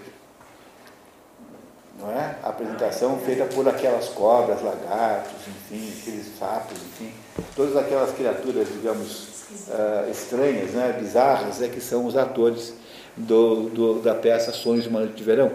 Dentro do William Meister, uh, os anos de aprendizado de William Meister, a personagem central, que chama-se William Meister, passa todo o tempo tentando eh, encenar uma peça de, de Hamlet, de Shakespeare a influência de, Shakespeare sobre Goethe é muito grande, muito grande. Há dezenas de referências que podem ser localizadas em Shakespeare. Continuamos. Enquanto parte, Mefistófeles, Fausto e homúnculo, o diabo comenta com o povo. No fim, tão, no fim, tão sempre dependemos das criaturas que criamos. Segue-se a cena da noite de Valburges, clássica, nota. Na primeira parte, Mefistófeles, essa nota? Por favor, sempre é. Sócrates leva Fausto a uma noite de Valpurgis nórdica que tem base na mitologia. A noite de Valpurgis clássica é invenção goetiana que a coloca na mesma data da batalha de Farsália, em 48 a.C., na qual César derrotou Pompeu, estabelecendo um império que Augusto deveria comandar e que transmitiria a cultura clássica para o Ocidente. Essa batalha, a batalha mais importante da história de Roma, é quando o triunvirato é destruído, né?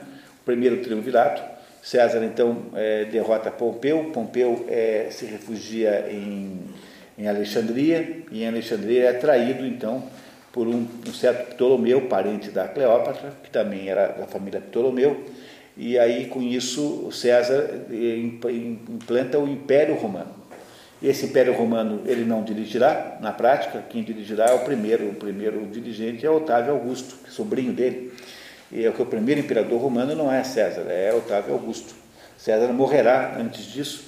E, e essa noite de Valpurgis que o Goethe inventou aqui, porque isso não existe clássica, é uma tentativa de, de, de transportar para o ambiente clássico, não é, o ambiente da recuperação renascentista do mundo clássico, a noite de Valpurgis é, mitológica da germanidade, aquela a qual Fausto foi levado por Mefistófeles no primeiro livro. Na verdade, ela não existe, é apenas uma invenção de Goethe, né, que inventou essa, essa noite de Valpurgis clássica. Repleta de personagens mitológicas confraternizando na Tessália. Fausto sobe e desce o belo rio Peneu, procurando Helena entre esfinges, sereias, ninfas e outras criaturas antigas. Que é dela? São suas primeiras palavras ao tocar o solo da Grécia. Quiron, o culto centauro que havia educado muitos heróis gregos, Entre eles Aquiles, foi educado por Quiron. e que uma vez havia carregado Helena nas suas costas, adverte Fausto de que sua mulher ideal é um mito poético. Mas ele insiste. Se não puder obter, já não vive. Quiron carrega Fausto até Manto, filha de Esculápio. Nota. A tradição indica Manto como filha do adivinho Tiresias. Goethe aqui adiciona a sua própria versão. É, Manto é de onde veio depois a cidade de Mantova. A cidade de Mantua em português, o Mantova em italiano, é em homenagem a Samanto, que teria morado lá, nessa cidade, Mantova, ou Mantua, onde nasceu, onde nasce Virgílio, né? Nascido nasce Mantua, que é homenagem a essa, essa, essa Mantua aí, filha de, de Tiresias, na tradição considerada como tal. Aqui Goethe inventou essa outra versão, ninguém entende bem porquê. A filha de Esculápio, e símbolo do poder da cura, para livrá-la daquela loucura. Fausto protesta. É, Esculápio é a mesma coisa que, que Asclépio. Esculápio e Asclépio, aliás, você pode chamar um médico de Esculápio e Asclépio sem nenhuma ofensa. né? Não, tem nenhum problema. Tá? Esculápio e Asclépio são os dois deuses, é, Asclépio, Asclépio ou Esculápio, é a mesma pessoa. Não é? São os deuses da medicina, são esses deuses que inventaram a medicina e os médicos são todos é, adeptos, são todos é, é, crentes e devotos desses dois deuses. Então, de chamar um médico de filho de Esculápio não é nada ofensivo. Né? Também Esculápio foi educado por Quiron também. Também foi educado por Quiron. Quiron é um, o, o, o, os centauros são más pessoas, né? Ou são ma, maus cavalos. Não sei bem como é que se diz isso de um certo jeito. Centauros são criaturas ruins, mas, mas é, esse Quiron é de todos eles o melhor deles. Era amigo de todo mundo e foi morto por causa de Hércules, numa daquelas entreveros com Hércules, tentando defender Hércules. Foi morto numa briga com os outros centauros, esse Quiron. Uma Coisa que muito entristeceu a Hércules, que era amigo de Quiron. E esse Quiron foi também o sujeito que ensinou a Aquiles todas as suas habilidades militares, etc. É uma personagem mitológica importantíssima, Quiron. Não é? Quiron vem, vem daí. Muito bem. Fausto protesta. Sarar não quero, o espírito me abraça, ou outros baixaria a terra rasa. Ou seja, Fausto está tentando recuperar eh, como objetivo de vida, não é? O que, que ele está fazendo, pessoal? Vamos só fazer um pouquinho de resumo para não perdermos o sentido da obra. Ele, a primeira coisa que ele faz é tentar recuperar, o, tentar ser consultor de uma modificação social e econômica lá num determinado reino. Depois, como ele recebe autorização de fazer outras coisas, ele diz que vai recuperar o mundo greco-romano. É isso que ele está dizendo. Quer dizer, o que é trazer a Helena de volta? É trazer a beleza greco-romana, que no fundo é o quê? Nada mais, nada menos do que o sonho renascentista. O sonho renascentista é isso. Eu ganhei aqui da Maria Cecília de presente um livro né, que conta justamente essa história. Não sei se você está se dando conta. Né? Quer dizer, é, o mito renascentista é a recuperação. Veja que coisa mais esquisita que é isso. Você está em 1500 tentando recuperar um negócio que já havia desaparecido há 1500 anos. Não é uma coisa estranhíssima? Por exemplo, quando o sujeito faz uma, hoje em dia, faz um prédio um público tal, e põe colunas gregas na fachada, ele está fazendo basicamente a mesma coisa. É claro que eh, aí a coluna grega é uma mera decoração, porque ninguém tem ideia do que é aquilo de verdade, os estilos estão todos misturados, dórico com, enfim, é, é tudo confuso e tudo sem cabimento, mas é apenas uma maneira de parecer que você é um clássico. Né? Sujeito conhece uma universidade privada que fez uma, um prédio gigantesco com colunas incrivelmente grandes na frente para parecer que aquilo é um templo do saber. Quando na verdade é só uma escolinha valita, né? E, melhorada. Né? Não é FAP, não? É o quê? Não é FAP? Não, pior, muito pior. Não. FAP não, FAP tem até, algum, tem até alguma qualidade né, em relação a essa, mas você não conhece essa outra. Por isso é que você acha a FAP ruim. Mas o, o, que, o, que, o que aí né, é uma, uma mistificação do passado que o Fausto tenta fazer. Não é? Reparem que ele vai fazer. Uma coisa muito importante aqui, para vocês entenderem o que o, que o Goethe está nos dizendo, é o seguinte: não importa se ele está acertando ou errando. Repare que até agora nós não sabemos se a primeira iniciativa deu certo. É claro que pelas dicas que vocês ouviram aqui e pela intuição que vocês têm desse assunto, já devem ter percebido que aquele negócio do papel moeda não vai dar certo, né? né? Aquele negócio não vai dar certo, né? E aqui também não deu, não deu certo a primeira invocação também da Helena. Invocar a Helena o que, que é? É recuperar o passado greco-romano que já se foi. É isso que significa simbolicamente aqui invocar a Helena. Ele está fazendo a segunda tentativa de invocar a Helena. Com isso ele faz o quê? Ele, por sugestão do homúnculo, que é uma criatura subhumana, eles inventam uma, vão uma festa de Valpurgis inventada por Goethe, que não existe de fato, onde estão, no lugar daqueles bruxos e feiticeiras, etc., que estavam lá naquele, naquela montanha na Alemanha, estão todas as personagens gregas, e entre elas eles esperam encontrar Helena. Mas Helena lhe é dito pelo Quiro, que é um sábio. Quiro é um sábio Diz assim, é apenas uma imagem poética, ela não existe de verdade. Compreenderam? Tá? Então vamos em frente. A sábia Manto, que é simpática à paixão de Fausto por Helena, diz: Este é a quem amo, quem almeja o impossível. Temerário entra, imbuir teatros de alegria. Leva a Perséfone à atra galeria. A atra galeria, tenebrosa, escura, né? Olha, veja só o que, diz a sábia, a sábia manto. Este é quem amo, quem almeja o impossível. Tá? Temos aí um componente extraordinário na compreensão da obra. Guardem esse pedacinho aí, de todo jeito, na memória de vocês. E agora ele vai atrás de Helena onde? No inferno, em. O Ares é o inferno grego, mas com, com, com, compreendo que o inferno grego não é como o inferno cristão. Não é como o inferno judaico cristão. O inferno grego chama-se Hades, que é o mesmo nome do Deus, tanto é Hades o inferno quanto o Deus que cuida dele, ele não é um lugar necessariamente ruim. Existe lá dentro do Hades um pedaço bom, que são os Campos Elíseos, né, os Champs-Élysées, é? e há um pedaço tenebroso chamado Tártaro, onde estão escondidos lá, estão lá metidos os, os, os titãs, ou seja, os deuses que perderam a luta contra os olímpicos onde estão metidos todas as criaturas. A melhor de todas as metáforas psicanalíticas, que é a ideia do Tártaro, né? não há nenhuma outra melhor que essa. Né? A ideia do subconsciente freudiano, onde você entafurou lá todas aquelas coisas que você não quer nem ouvir falar de você mesmo. Aqueles aspectos da sua existência que são tão tenebrosos que nem você tem coragem de enfrentá-los. Né? Essa ideia do Tártaro, no fundo, tem essa, serve como metáfora para isso, porque o metáfora é aqueles aspectos piores da matéria, né? do, do, do, do mundo, digamos, da, da baixa extração existencial. Né? É mais ou menos isso. Então agora vai lá o Fausto para o inferno atrás de Helena. Vamos ver se ele a encontra.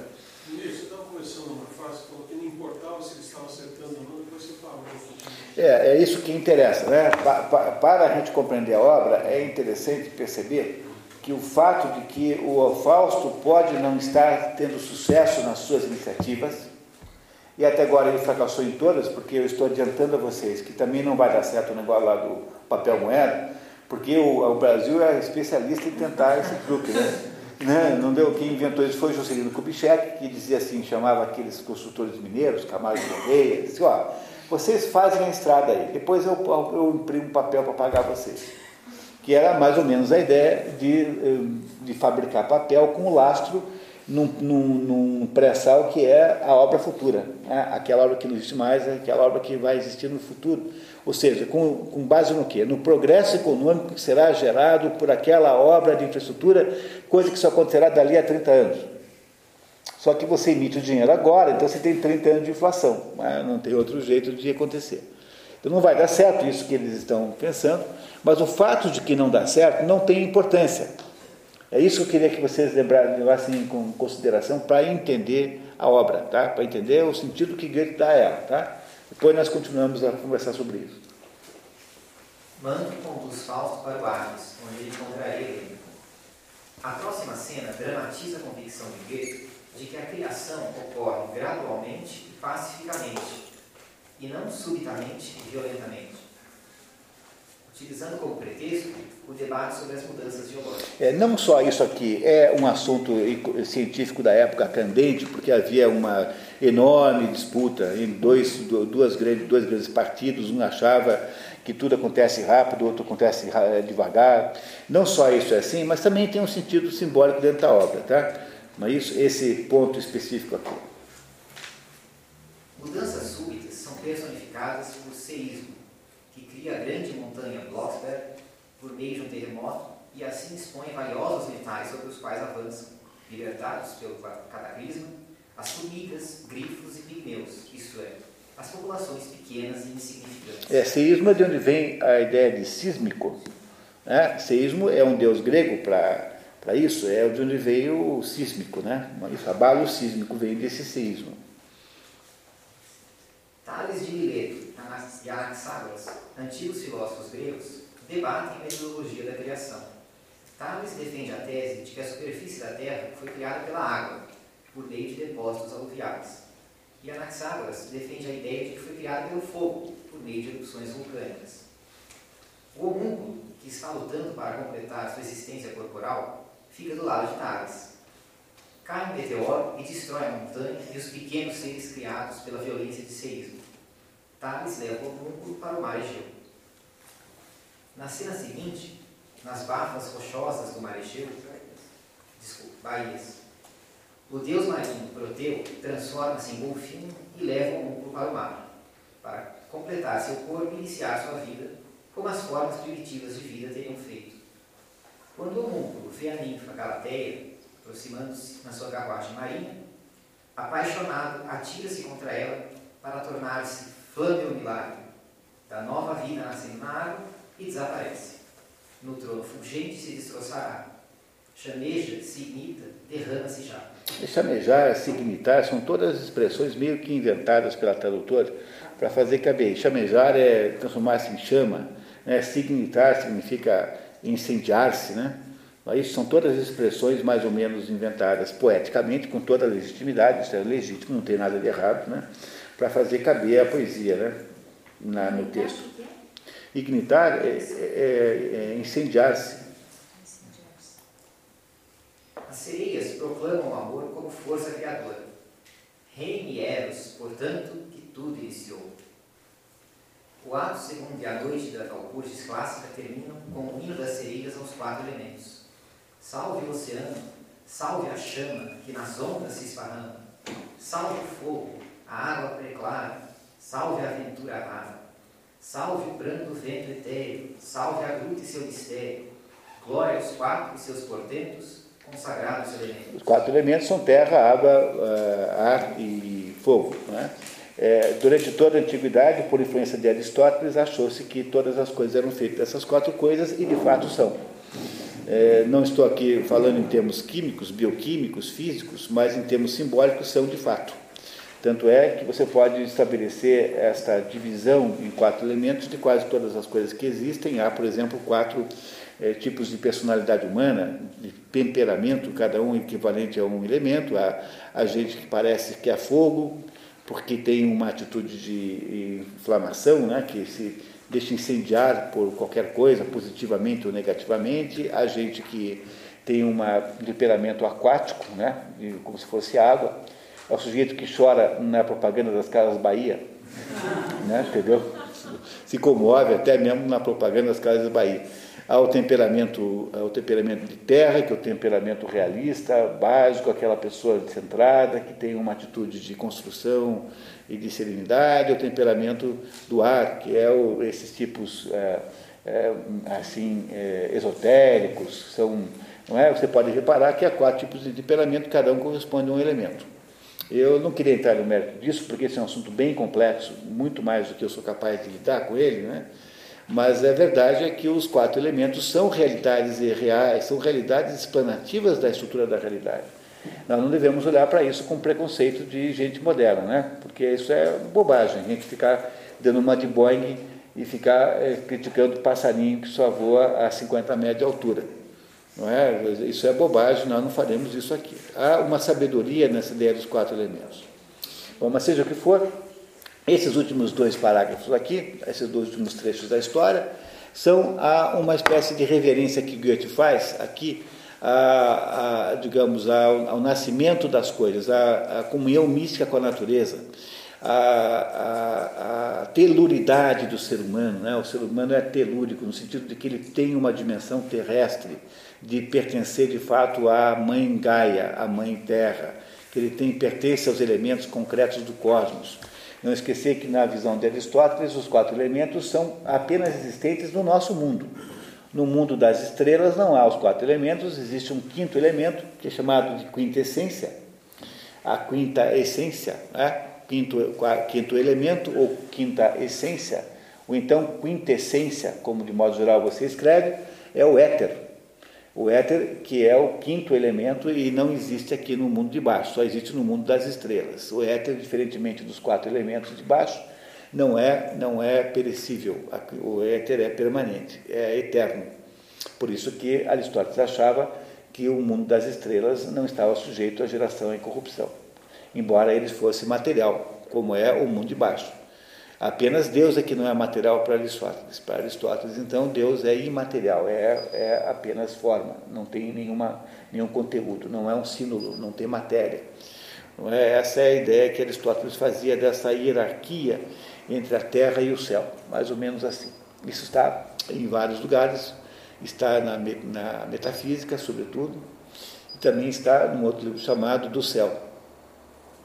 Do Céu também analisa, analisa essas coisas todas aí. Portanto, aqui nesses dois elementos aqui, o homúnculo é uma espécie de ser humano primitivo. Não é? Ele está aqui uh, se inteirando com, a sua, com o início da criação. A criação no sentido grego da palavra. Reparem que é a criação grega que ele está reproduzindo aqui. Né? O homúnculo, para poder existir, tem que passar pelo processo de criação grega que é isso que acontece com o múnculo. E agora vamos continuar na noite de Valpurgis clássica, aquela que Goethe inventou. Durante a noite de Valpurgis clássica, Mefistófeles assume a forma de Fórquias, uma medonha figura da mitologia grega, para contrastar a beleza perfeita de Helena com a fealdade modelar. É, se, a beleza, se Helena é a mulher perfeita, tanto é que é a mulher que Paris recebe em casamento, né? Por ter eleito a, a Afrodite a mais bonita das deusas, esta Fórquias, que tem um dente só e um olho só, então reparem que não há muita esperança dela ser bonita, né? Tem um olho só um dente só. Não é isso? Essa Fórquias é, na verdade, ela é uma das filhas de Fortes, são três irmãs que já nasceram velhas, para ainda piorar as coisas. Né? Já nasceram com 120 anos. Então essa Forces, essa Fórquias é uma, uma modelo de fealdade, vamos dizer assim. Quão feio assoma junto ao belo a fealdade. No terceiro ato, não, o ato terceiro está estruturado e formatado como uma tragédia grega, abrindo com o prólogo de Helena e usando o coro para conduzir a ação. Este ato foi publicado separadamente em 1827 com a tragédia de Helena. É, os pedaços do Fausto II são todos mais ou menos independentes, essa que é a verdade, tá? Independente. Independentes, você pode ler independentemente, eles têm um conteúdo próprio, né? No terceiro ato, a procura de Fausto por Helena chega ao fim. Na verdade, a noite de Valpurgis clássica era uma preparação para a união de Fausto com o mesmo.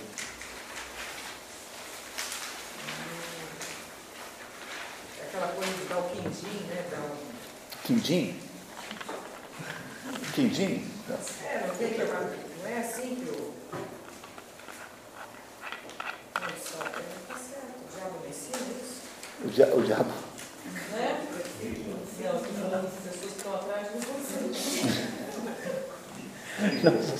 você. O pro Fausto que não é para ir assim, de sopetão, de chofre, não é assim que se aproxima de uma mulher, de uma grande. Ah, sim, tá. Esse é o quindim. Ah, entendi, é isso. Ah, sim. ah entendi O agora. Ricardo é louco quindim também. É, tá certo. Sempre funciona o negócio do quindim. Ah, cara, continuamos. No início do ato, acompanhada por um coro de prisioneiras troianas, Helena aparece na frente do palácio de seu marido, o rei Menelau. Aqui é uma menção nítida à peça chamada As Troianas, de Eurípides, que é uma das mais comoventes. Aí foi lançado agora o DVD, finalmente, no Brasil, com a, a filmagem pelo Michael Cacoyanes, um filme da década de 70, aí, que só finalmente hoje tem cópia em DVD no Brasil, contando o que aconteceu com as mulheres depois de, da derrota de Troia. Né? Um dos, dos casos mais tristes e comoventes que você possa imaginar. Aparentemente, Fausto, com a ajuda de Manto, conseguiu libertá-la do Hades e ela encena seu retorno de Troia. A pedido de Menelau, Que é o marido traído, né? ela teria vindo antes para preparar um sacrifício. Mefistófeles, sob a horrível aparência de Fortes, informa mulher de que ela e as prisioneiras troianas seriam as próprias vítimas do sacrifício de Menelau.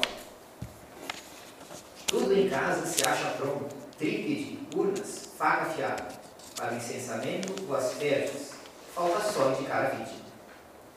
Não me disse o rei qual era. É, o rei é Menelau, né? O rei Menelau não me disse qual era. Não tu disse? Oh, não funesto. De que horror te sentes presa?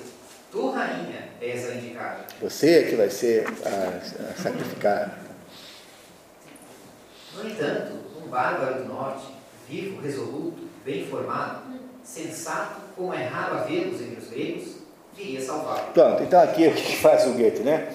Então ele agora consegue finalmente recuperar a Helena. Só que ele precisa botar a Helena agora numa situação de perigo, que é ser morta pelo rei Menelau. O Menelau, quando vai resgatar, conforme as troianas, né? Conforme as troianas. Nós só as troianas essa história. Quando vai resgatar a mulher, finalmente, da, de Troia, ele eh, avança sobre ela com uma espada para matá-la. né? Porque ele supõe, obviamente, que nenhuma mulher fica 10 anos eh, raptada. Entendeu? Porque há uma, há uma, há uma polêmica de natureza, de natureza sentimental muito grande aqui sobre se a Helena de Troia queria ou não queria ir com o Paris para Troia. Não entrarei eu nesse assunto, né? entendeu? Ficou sete anos o Odisseu lá na ilha de Calypso? Ficou sete anos preso pela Calypso. que Ficou, ficou, e ficou dois anos preso pela Circe, né, como escravo sexual da Circe, e sete anos como escravo sexual da Calypso. Tá vendo? Então, tá vendo? né? Você tem que. Eu que digo, as mulheres hoje em dia têm de ter compaixão dos homens que elas têm. Não é possível, tem de ter compreensão, porque não é possível. Veja, veja os perigos imensos que os homens correm né, nessa vida.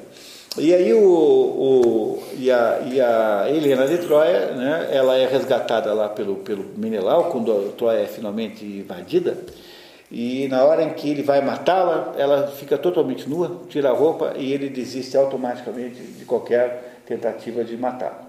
E aí ela volta para a Troia com o marido, é? aparentemente dando a desculpa de que ela esteve enfeitiçada todo esse tempo pela Afrodite e que, quando havia sido desenfeitiçado, havia sido coautora da, do, do, do, do estratagema de, libertação, de, de, de colocação dentro de Troia do cavalo de Troia.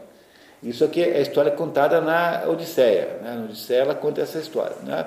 Em outras peças não conta essa história. Mas seja como for, nesse momento Goethe pega Helena de Troia, consegue tirá-la do inferno, não conta bem como, não conta como, mas traz da, do inferno, para o qual Mefistófeles não pode ir, porque ele não é um diabo grego, ele é um diabo cristão, portanto ele não tem legitimidade no inferno grego, só pode ir para o inferno cristão, e traz de lá então a Helena, com a qual então Fausto pretende casar.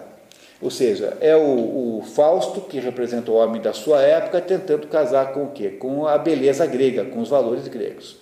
Mas isso é impedido pela potencial morte de Helena em sacrifício pelo Menelau, marido dela, já que o marido dela não tinha certeza se ela era ou havia sido ou não coautora do rapto, né? se o rapto havia sido consensual ou não. Não é isso?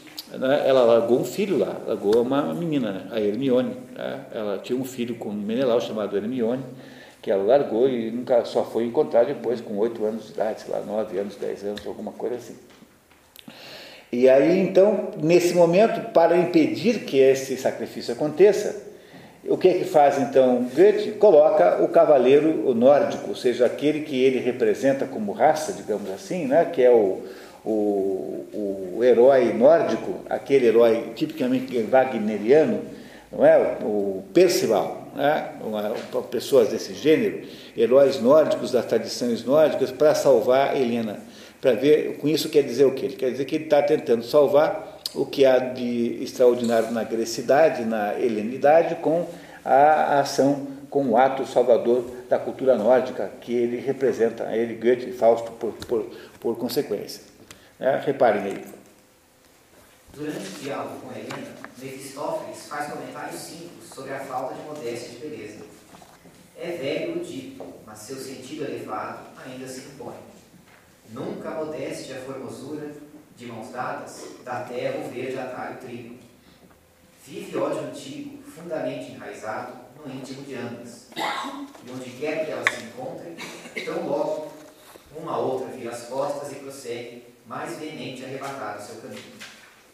Na próxima cena, Helena e o coro aparecem no pátio interior de uma fortaleza medieval. Uma, uma fortaleza medieval na Grécia parece estranho, né? Estão na Grécia. Mas, no entanto, lê a nota, por favor.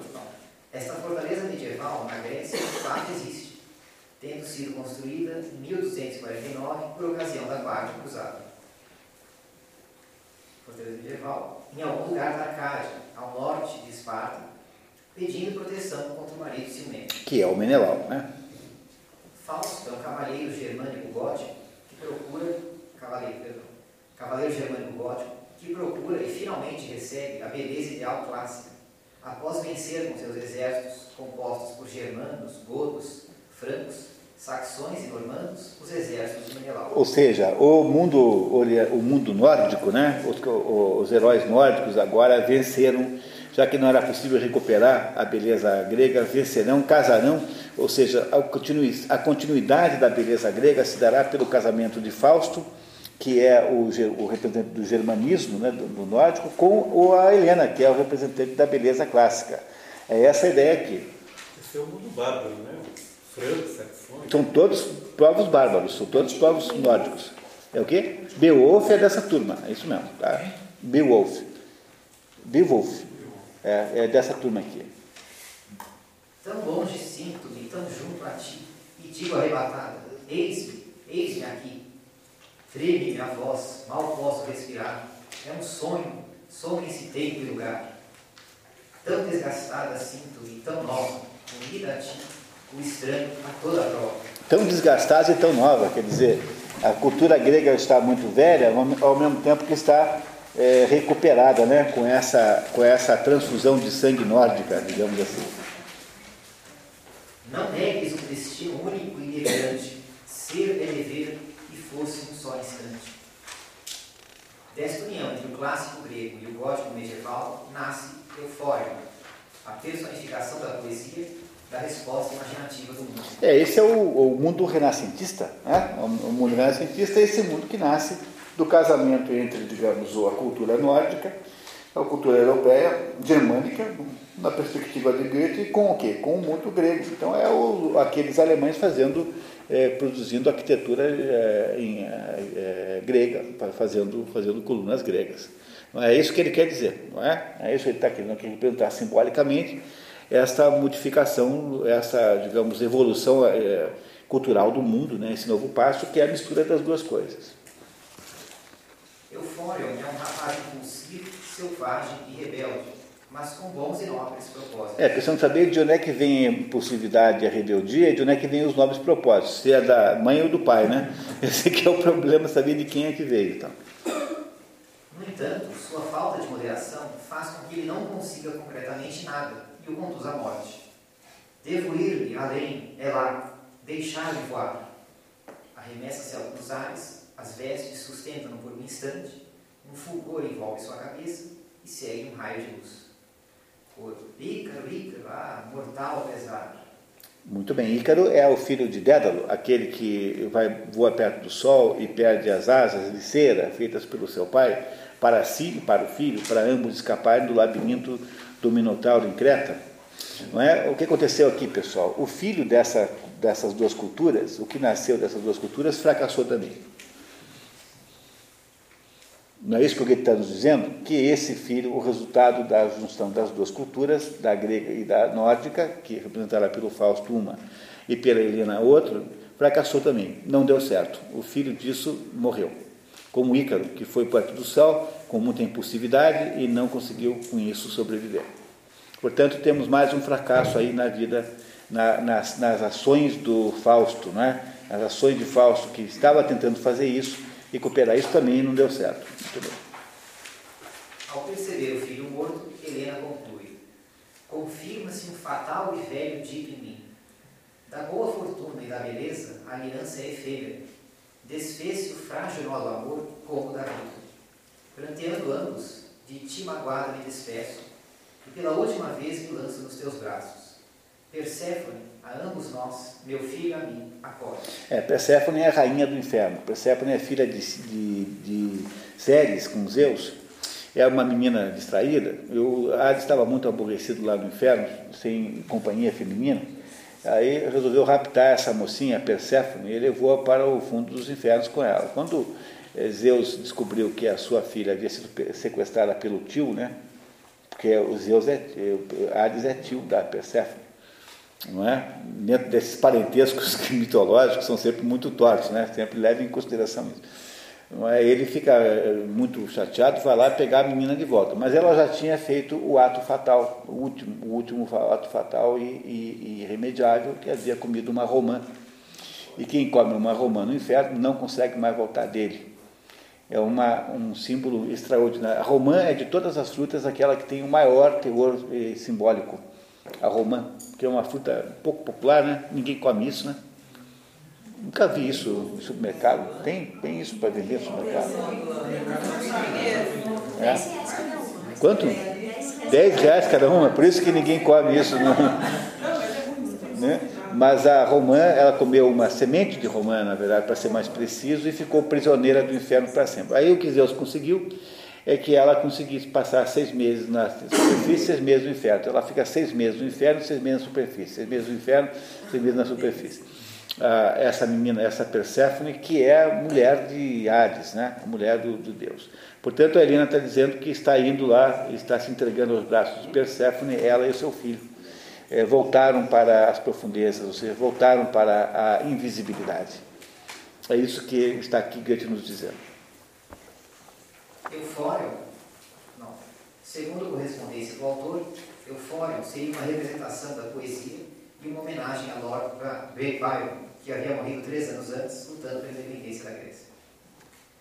Eufório deixa para trás sua lira, Helena, seu manto e véu. É, porque esses dois aí, mesmo tendo morrido, né, tendo voltado para o, para o Hades, deixaram elementos culturais que os representavam, né? deixaram, portanto, é, vestígios de si nesse mundo. Né? É por isso que está escrito isso aí. O coro funde-se à natureza para criar como morcegos, sussurros espectrais, insípidos. No final da cena do ato, Mefistófeles reaparece com sua aparência normal para resumir a viagem de Fausto à Grécia. Este prometido resumo nunca foi escrito por Goethe. Após a procura do ideal de beleza na sua forma clássica, assunto dominante nos atos segundo e terceiro, Fausto retorna a seu próprio tempo e lugar, à corte do imperador de onde saíra após o frustrado espetáculo da Lanterna Mágica. Aquele em que tentou se convocar as imagens de, de Paris e, e, e Helena, né? A procura de Helena enobreceu o desenvolvimento de Fausto, mas ele se dá conta de que deve dirigir suas energias, vontade e visão para atividades produtivas no mundo real. Essas atividades são o tema dos atos 4 e 5, que compõem o poema dramático. Para saber o que está nesses atos 4 e 5, nós vamos ter que esperar uns 15 minutos depois que vocês voltarem do nosso café. Que tal? Tá? Voltamos daqui a pouquinho? Então vamos lá. Parece mais difícil, né? Parece muito mais difícil do que é, né?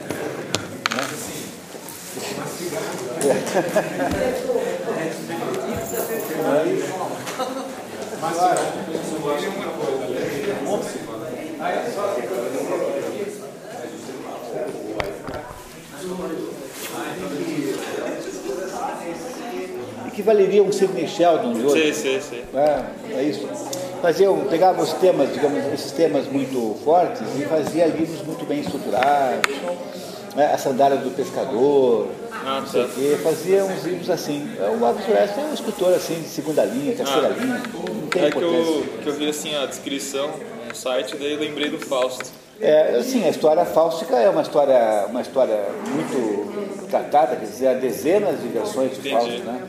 Agora, o Marcos West é um escritor de terceira linha, não Ah. tem importância literária. Entendi. Não, tem, não é alguém que você deva gastar o seu, o seu, o seu precioso tempo estudando muito, não. A não ser que, a não ser que a fim de entretenimento, passar Não, o sim, tempo. sim. né? É, é isso. É Joaquim. Do Milor Fernandes? Eu- É uma boa tradução? É assim, ela é. É assim, o Milo Fernandes é um bom escritor, né? Mas é, é, é um. O Milo Fernandes é sempre muito debochado, né? Sempre está num grau de deboche acima do que devia.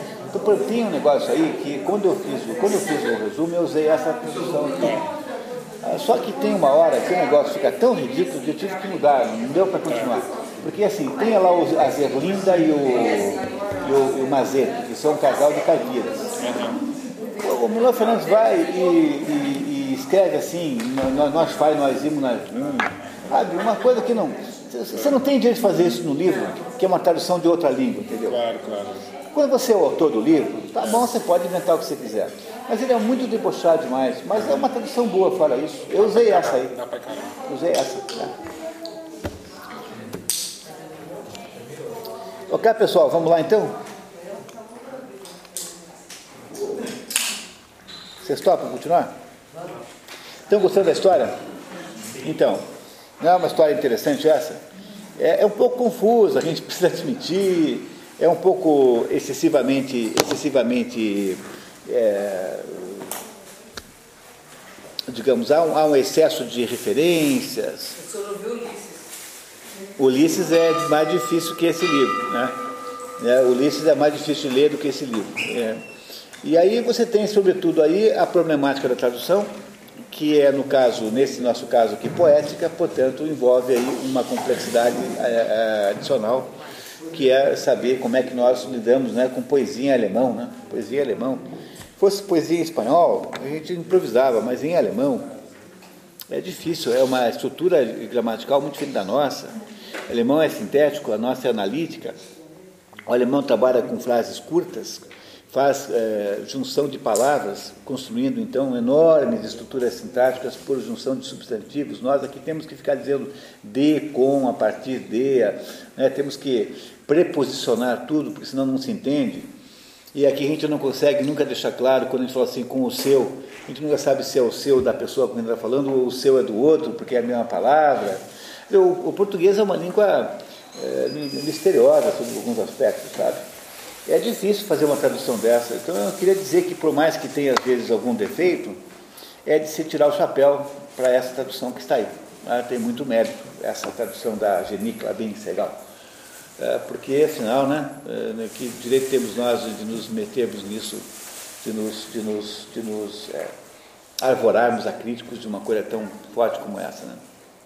Bom, enfim, vocês estão seguindo a história? O nosso personagem Fausto, depois do, do desastre do primeiro Fausto, em que no final das contas tudo deu errado, ele encontra-se no início do segundo Fausto é, numa situação idílica, numa espécie de império que é preciso identificá-lo com o Império é, é, Germânico, o Sacro Império Germânico Românico, e, que, e de que ele vira consultor com a ajuda do Mefistófeles sempre, que o está ajudando a obter coisas que ele quer. Ele está propondo experiências humanas e o Mefistófeles está ajudando. A primeira experiência que nós não sabemos, cujo, cujo destino não sabemos ainda, que é a experiência da, da, da, da criação de papel moeda, a invenção do papel moeda, digamos assim. É? Isso vai dar errado, embora não tenha sido dito para nós ainda isso. Em seguida, ele tenta convocar as imagens de Helena de Troia e de Paris, digamos, que fazem a, a dupla, a dupla amorosa do, da beleza estética do mundo grego, não dá certo. Eles eh, voltam para o gabinete do Dr. Fausto, eh, aquele antigo gabinete, onde os seus discípulos tornaram-se eles próprios doutores Faustos, estão agora tentando criar um homúnculo, e esse homúnculo acaba tendo, tendo que ser jogado lá no mar Egeu, porque é onde tudo nasceu, segundo o mito da teogonia. Não é? Então é preciso é, voltar para as origens telúricas, logo não é possível a vida existir por conta humana, é preciso que ela volte lá para, para suas origens verdadeiras, ou seja, lá para o âmbito das mães. Né? E finalmente, então, o, a, o Fausto consegue é, trazer com a ajuda de Mefistófeles, Helena do, por conselho de Quiron, né, consegue trazê-la do Hades, e ele ao, é, vai casa com ela, lutando contra o Menelau, que quer matá-la, que é o seu verdadeiro marido, o marido que é grego, Menelau. Menelau é o rei de Esparta, que é o marido de Helena de, de Troia, né, que era Helena de Esparta, antes de ser Helena de Troia, depois virou Helena de Esparta de novo. A Helena, você sabe, não é humana, ela é filha de Zeus, é humana só por parte de mãe. O pai de Helena é Zeus, ela é irmã gêmea de Clitemnestra. E a Clitemnestra, no entanto, é 100% humana. É, são dois irmãos casados com duas irmãs. Agamenon, que é irmão de Menelau, é? esses dois aí são casados com duas irmãs, que é Clitemnestra e Helena. Não é? E os dois. Pais diferentes. No caso do, da, da, das meninas, né, o pai de Helena é Zeus e o pai de, de, de Clitemnestra é humano normal. Não é? Então vocês veem que um dos, dos, benefícios desse curso é que se você estiver procurando nomes aí para crianças, né, não há jeito de você, né, para meninas, Clitemnestra, é, Clitemnestra é bonito, eu acho bacana Clitemnestra. A minha, a minha filha Clara, durante dois dias, chamou Daphne, até que as avós fizeram uma campanha tão. É, fizeram um escândalo tão extraordinário que eu tive que mudar. Né, a Clara, durante dois dias, chamou Daphne. Né, e, e, as avós se rebelaram, disseram que não de jeito nenhum. Pô, tem alguma coisa errada em Daphne? Daphne é muito bonita. É. Daphne, Daphne é. Daphne é o. Daphne é uma moça que virou um loureiro para preservar a sua virgindade, transformou-se em loureiro. Ah, tem toda razão. Tá vendo? Olha, pessoal, não tem nenhum, não tem nenhum significado oculto nessa escolha.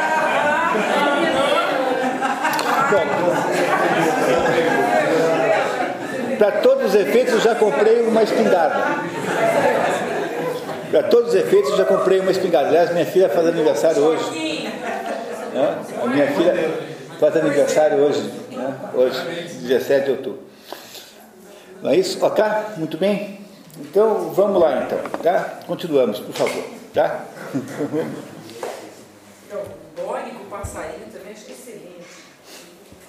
Na abertura do quarto ato, Fausto está no topo de um monte muito alto Olha o que aconteceu com o Fausto. Ó. Ele já está nessa altura aqui, no lugar mais alto. Há uma simbologia nesse ponto, né? Está no alto de um, de um, de um morro. E é preciso vocês compreenderem essa segunda parte do Fausto como sendo uma, um tipo de caminho iniciático, senão vocês não entendem. Aquele sujeito que transformou-se num moleque, né, um velho que ficou um moleque, né, na primeira parte e que fez um monte de besteira, gerou então uma consequências enormes, agora está aprendendo alguma coisa sobre a sua existência. Né, Ele já não quer mais aquele plano erudito é, que o Wagner adotou, né, que os seus, os seus discípulos adotaram. Ele, ele já não acredita mais naquele plano de molecagem básica, como aquele plano que o Mephistófeles queria que ele fizesse no início, que tem aquela cena da, da, da, da, da, da do albergue, né, daquela, daquele bar em que ele inventa vinho tal, é brincadeira de moleque. E também não quer aquelas farras sexuais que o Mephistófeles propunha para ele, e agora ele tentou, está tentando outras coisas. Né? Ele está passando por um caminho iniciático, o nosso herói Fausto, aqui nessa história. Nesse momento, tudo indica que ele já deu um passo à frente, ele já está no lugar mais alto. É esse o sentido simbólico dessa elevação. Seu amor juvenil por Betty reaparece rapidamente. É uma visão de encanto que me ilude. Do Fugídio bem do alto da juventude a imagem, enquanto reflete Cristófanes reaparece vestindo botas de sete léguas e pergunta-lhe que mais ele quer. Nada lhe ouve em nossa superfície?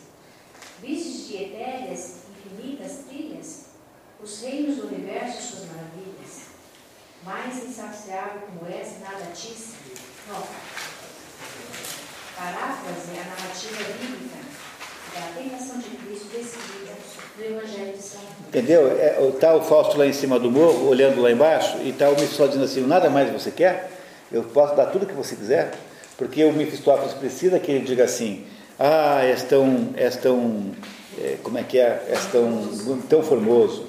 Quer dizer, é que ele, a, a, de alguma maneira, admita né, que foi vencido pelo diabo, que o diabo de fato conseguiu satisfazê-lo na sua angústia fáustica. Então essa situação aqui é uma paráfrase da tentação que, Deus, que, que o diabo faz com, com, com Jesus Cristo né, no deserto. É exatamente isso, esse é o sentido. Um teu desejo, uma cobiça? Então é, mais insaciável como és na ratiça, um teu desejo, uma cobiça, não é? Isso. Fausto diz que deseja um grande intento e pede ao diabo que adivinhe. Mephistófeles arrisca feitos de sensualidade e fama, mas Fausto decreta. Nada é a fama, a ação é tudo. Olha aí, tá, tá aí. Aí você tem outra chave do, do enigma, outro momento em que você entende a obra por aí. Né? Nada, é, a fama não tem importância, a ação é que interessa. Não sei se vocês lembram no primeiro Fausto, é, como se discutiu o que havia acontecido no começo, de repente diz Fausto assim: no começo era a ação. É, esses são os elementos que explicam a obra, pessoal. Guardem mais esse pedacinho aí na cabeça. A vista do oceano constantemente batendo nas pedras havia inspirado nele o desejo de dominar a natureza. Creio plano após plano, então, na mente, por conquistar o bolo soberano, de dominar eu, o orgulhoso oceano.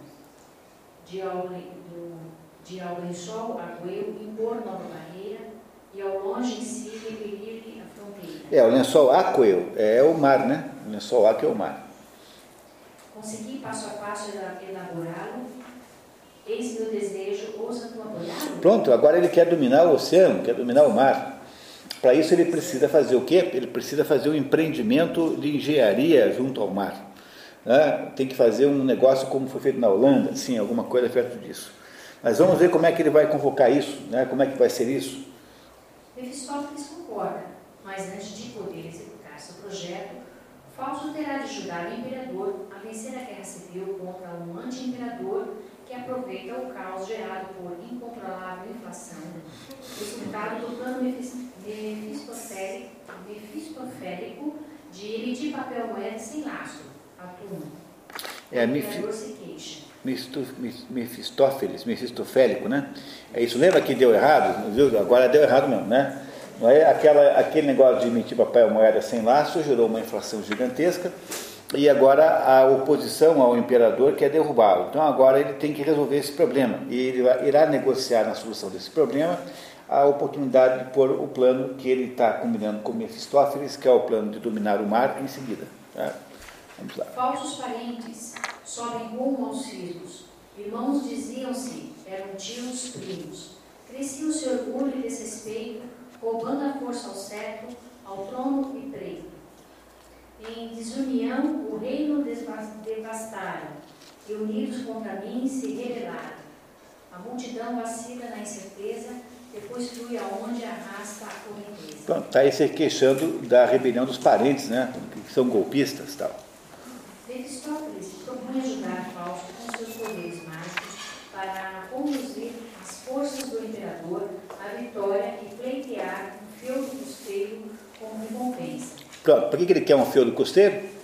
Porque ele precisa conquistar o mar, portanto, ele precisa ter uma terra do lado do mar. Conserva-lhe hoje o vitória e o trono, e alfeirás do interior, de joelhos, da praia o feudo em rico abono. Para executar o plano, Mefistófeles convoca os três valentes camaradas. Ora, estes valentes são inspirados no livro de Samuel. Da Bíblia, né? Tá. Mata-se jovem, mata sete jovem, mata sete, jovem armado de leve, lajes coloridos, trajes coloridos. Paga, pega já, vinil, bem armado, ricamente trajado, e tem quem tem, idoso, fortemente armado, traje só. Essas traduções são da tradutora, né? Vocês compreendem, né? Não é o Goethe que escreveu essas coisas aí, tá? Então é a tradução que ela achou que convinha aqui, né? Esses três, então, são os três camaradas que serão uma espécie de, de comando terrorista que ele irá usar para acabar com a bagunça. Uma espécie de, de, de, de exército, né? de, de milícia que ele convocou para ajudar o imperador a sair daquela confusão que ele e o Mefistófeles mesmo já arrumaram. Né? Poderia deveria ajudar Fausto, como Davi havia sido ajudado contra os filisteus. Cada um deles encarna as várias virtudes para a ação bem-sucedida e representam as três idades do homem.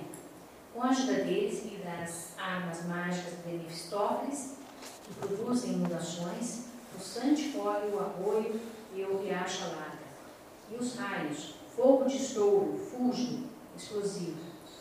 Fausto vence a rebelião, a rebelião e garante o imperador. É, ele monta uma milícia, digamos, privada que faz lá atos de terrorismo contra os, rebe- os rebeldes, né? E vence então aquela sedição contra o imperador. O próprio imperador tenta convencer a si mesmo que aquela vitória é mais resultado de valor e sorte do que magia. Numa paródia da antiga pompa formal corte do Sacro Império Romano, o soberano distribui aos seus generais os melhores feudos do reino, reservando para Fausto o pedaço costeiro que ele desejava. A terra ainda imersa enquanto o mar está e entregando a maior parte do território para a igreja como expiação por sua aliança com o demônio. No início do quinto ficamos sabendo que Fausto foi bem sucedido na, na conquista do mar e na criação de uma dinâmica e densamente povoada área roubada aos mangues e chaminecas, confirmando o poder humano. É muito importante esse ponto. Né? É isso o que, que o, que, que faz agora o Fausto? Ele vai dominar a natureza como? Dominando uma área de, que pertencia ao mar que ele transforma numa área habitável. Faz um projeto de engenharia gigantesco. é? No entanto, a narração sugere que alguma imoralidade este poder.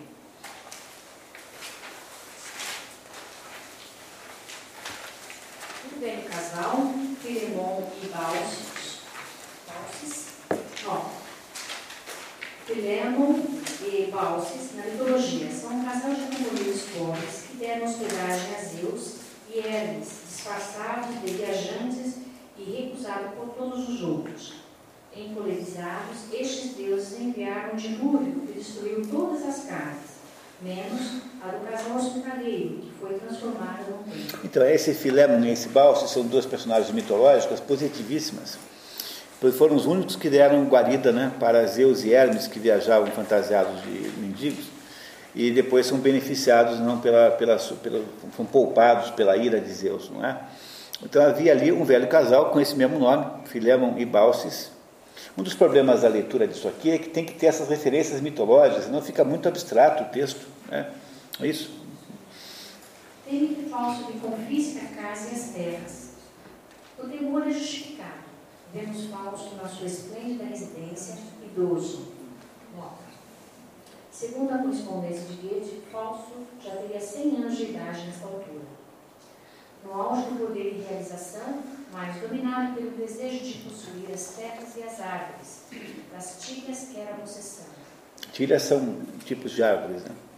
do velho casal com as quais ele pretende construir na propriedade uma torre de observação, um belvedere para poder admirar seu grande trabalho e e livrar-se do barulho do sino da capela dos anciãos. Dos anciãos.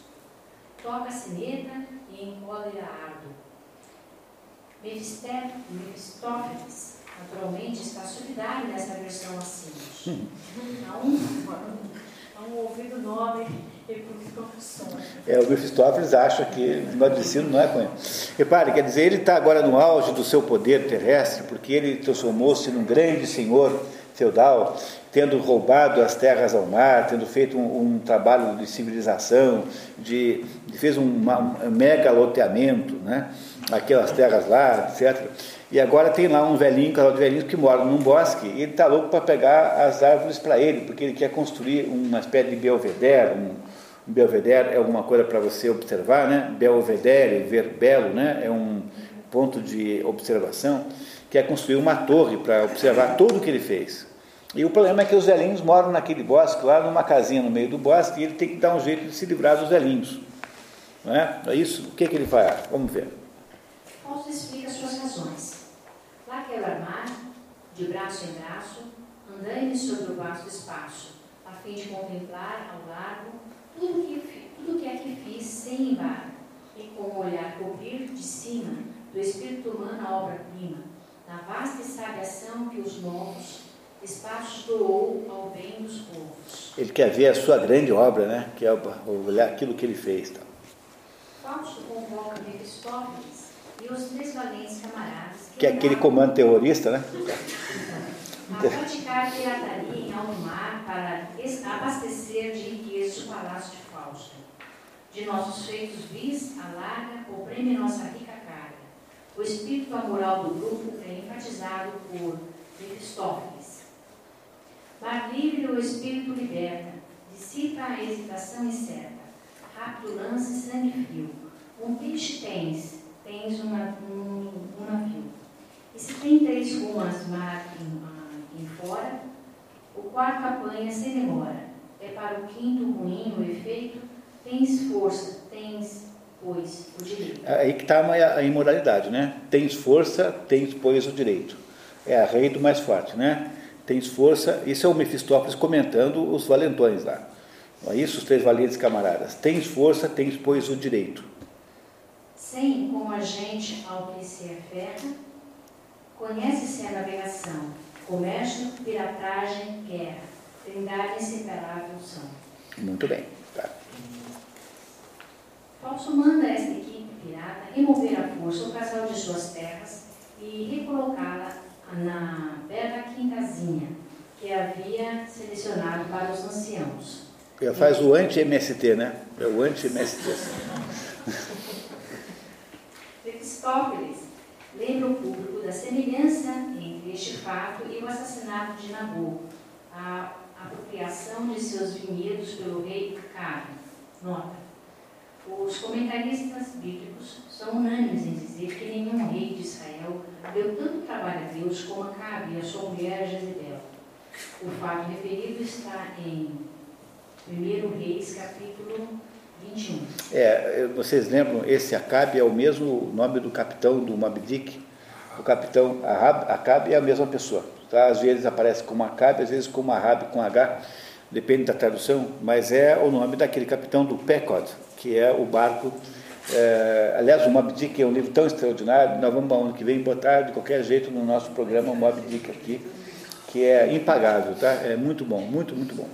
E o, e o, esse, deu, esse rei Acabe, né, o Ahab, é casado com essa Jezebel, que não é judia, essa Jezebel é fenícia, e ela é culto, faz cultos ao, ao, ao deus Baal, que é um deus, é, é um deus que exige sacrifícios humanos, é um deus demoníaco, um deus diabólico, e esse casal aí fez misérias, né? Esse Acabe com a mulher, um por um, por razões diferentes, aprontaram todas, entre elas essa de, de matar o, o tal do, do tal do Nabô, porque o rei queria ficar com os vinhedos do, do outro, o matou, ou fez, ou criou uma calúnia contra ele, esse Nabô é morto, é, é- é morto a pedradas, sei lá, não é? inventa uma mentira é, desse Nabô, ele é morto pelo, pelos outros judeus e ele apropria-se da terra, então como a terra volta para o Estado, digamos assim.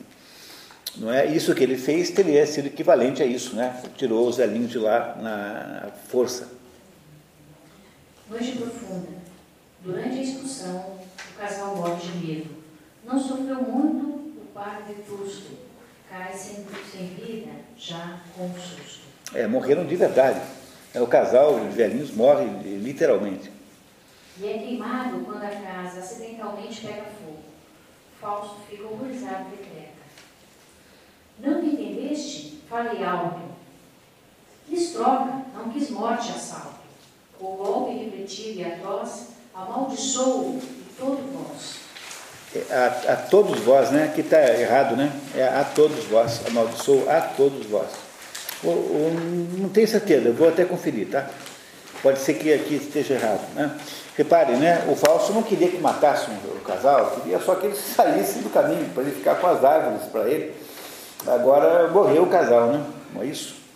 Nessa, nessa noite, então, haverá um fato muito importante na história agora, que é esse que vai ser lido em seguida. À meia-noite, quatro mulheres. Nota. No original, Mengel, Schuld, Sorge e Note. Pode haver quem prefira traduzir Schuld por culpa, como Antônia Capô, mas a acep- a acepção aqui parece mais na de dúvida. Também a palavra Sorge parece melhor traduzida por angústia. Zorg, Zo- Zorg. Zo- Zorg. Zo- Zorg, Zorg, né? São quatro mulheres que aparecem cinzentas, que aparecem na, na casa de Fausto. À meia-noite, quatro mulheres cinzentas chegam à casa de Fausto. Penúria, insolvência, apreensão e privação. É, penúria é Mengel, a, a insolvência é, é aqui dívida, né, o Schuld, a, a apreensão é Sorge e privação é Not. Not é necessidade, né? mais do que apreensão, né? necessidade, Not, em alemão. né? Essas quatro mulheres aparecem para Fausto nesta noite, depois que acontece a morte das crianças, à meia-noite, da, da- dos velhos, né? não das crianças. Entre elas, apenas a apreensão pode entrar na casa de um homem rico. Logo, só ela insinua-se pelo buraco da fechadura, enquanto as outras se distanciam na direção de sua irmã morte, visível ao longe. Falso, perturbado por aquelas presenças sombrias, tenta es- esconjurar seu medo supersticioso e sua dependência dos poderes mágicos. Pudesse eu rejeitar toda feitiçaria, desa- desaprender os termos de magia. Só o homem ver-me, homem só, perante a criação. Ser homem valeria a pena, então. Era o eu antes que as trevas explorassem, blasfemo, o mundo e o próprio ser amaldi amaldiçoassem. É, ele está sentindo culpa, né? Culpa de que fez alguma coisa errada. Não é isso? Sente culpa de ter feito alguma coisa errada. Não é isso? Mas essa culpa será em seguida jogo resolvida, reparem. Quando provocado por apreensão, que ela estar no seu verdadeiro lugar, estou lá onde devo estar. Fausto responde: Pelo mundo e tão só corrido, a todo anelo me apeguei fremente. Largava o que era insuficiente, deixava ir o que me, o que me escapava. É muito importante esse pedacinho aqui, quer dizer, ele fez todas as coisas que o mundo propôs para ele, ele é, aceitou todas as oportunidades, todas as iniciativas que pôde fazer, fez. Só desejado e consumado tenho, ansiado mais, e assim, com força e empenho, transposto a vida antes grande e potente, mas hoje vai já sábia, lentamente. A vida dele já vai, né, sabe, está morrendo. Ele tem 100 anos, né? Está no, no final da vida aqui, né? Já tem 100 anos. O círculo terial conheço a fundo. A nossa vista cerra-se o outro mundo. Para quem para lá o olhar alteia. Além das nuvens seus iguais ideia. Aqui se, se quede firme a olhar a roda. o, ao homem apto este mundo acomoda. Por que ir vagueando pela eternidade, o perceptível arricade? Perceptível é o sensível, aquilo que você vê, é o concreto, o material. Percorra assim por trânsito terreno, em meio às sobrações anti-sereno. No avanço encontro ele êxtase ou tormento, embora hoje a qualquer momento. Está dizendo, fazendo isso aqui é uma espécie de declaração de amor ao sucesso material, ao sucesso da vida eh, material, real, concreta, não é? É Isso. No entanto, ele, ele não ficará muito tempo fazendo esse mesmo discurso, que acontece em seguida, repare. Mas a apreensão insiste em que qualquer um, sob o seu poder, vê em seu entorno apenas inutilidades. É pessimista, protelador, fútil, indeciso, inadaptado à vida e à beira do inferno. Fausto a desafia. Mas teu poder, tão credo quanto tirano, Traiçoeiro, não é tredo, é traiçoeiro. não vou jamais, ó apreensão, reconhecer. Portanto, ele desafia a apreensão. A apreensão não é? é uma, uma dessas criaturas que procura de noite, que é a preocupação. Ele continua seguro de si, ele não está com medo de nada, apesar de ter 100 anos. No entanto, o que acontece com ele? Antes de sair, ela sopra nos olhos de Fausto e o segue. Prova- Prova. Prova-o, já que, já que eu, com maldição, de ti me aparto como vinho. A vida inteira os homens cegos são. Tu, Fausto, fica-o, pois, no fim. Muito bem. Agora, Fausto está cego. E como o rei Lear, como, como o Édipo, do Édipo Rei, como a maioria dos cegos da literatura, é só depois que o sujeito fica cego que ele entende, consegue enxergar alguma coisa. Não é? Fausto é cego pela apreensão aqui agora nesse momento. E olha que comovente que é esse momento agora. Por favor. Fausto, agora cego, está mais, deci- está mais do que nunca a levar em frente os seus planos e, quando a cena termina, ele está novamente no comando de seus trabalhadores, enxergando a obra com os olhos da, imaginação. A noite cai mais, fundamente fundo, mas no íntimo me fulge ardente luz. Por que a noite cai mais fundamente fundo? Porque ele está cego. Né? A cegueira é, não é isso, é mais profunda agora. A, a- a escuridão é mais profunda agora. Corro a por termo ao, ao meu labor fecundo. Só a voz do amplo efeito real produz. De pé, obreiros, vós, o povo todo, torne-se um feito o que, o que ideri condenado. Pegai da ferramenta, enxadas, paz. Completai logo o traçamento audaz. Está mandando os operários continuar a trabalhar nas suas obras lá. Esforço ativo, ordem austera. O mais formoso prêmio gera. Pronto, tem mais uma, chave, uma frase-chave aí na história que é essa. Esforço ativo, ordem austera, o mais formoso prêmio gera. a fim de afiar-se a obra mais vasta. Um gênio para mil mãos basta. Na cena seguinte, os lêmures, espíritos que anunciam a morte, estão cavando a sepultura de Fausto, que pensa, sem visão e guiado apenas pelo, pelo barulho das pás, que eles trabalham na obra. Ele não sabe que são os coveiros, né?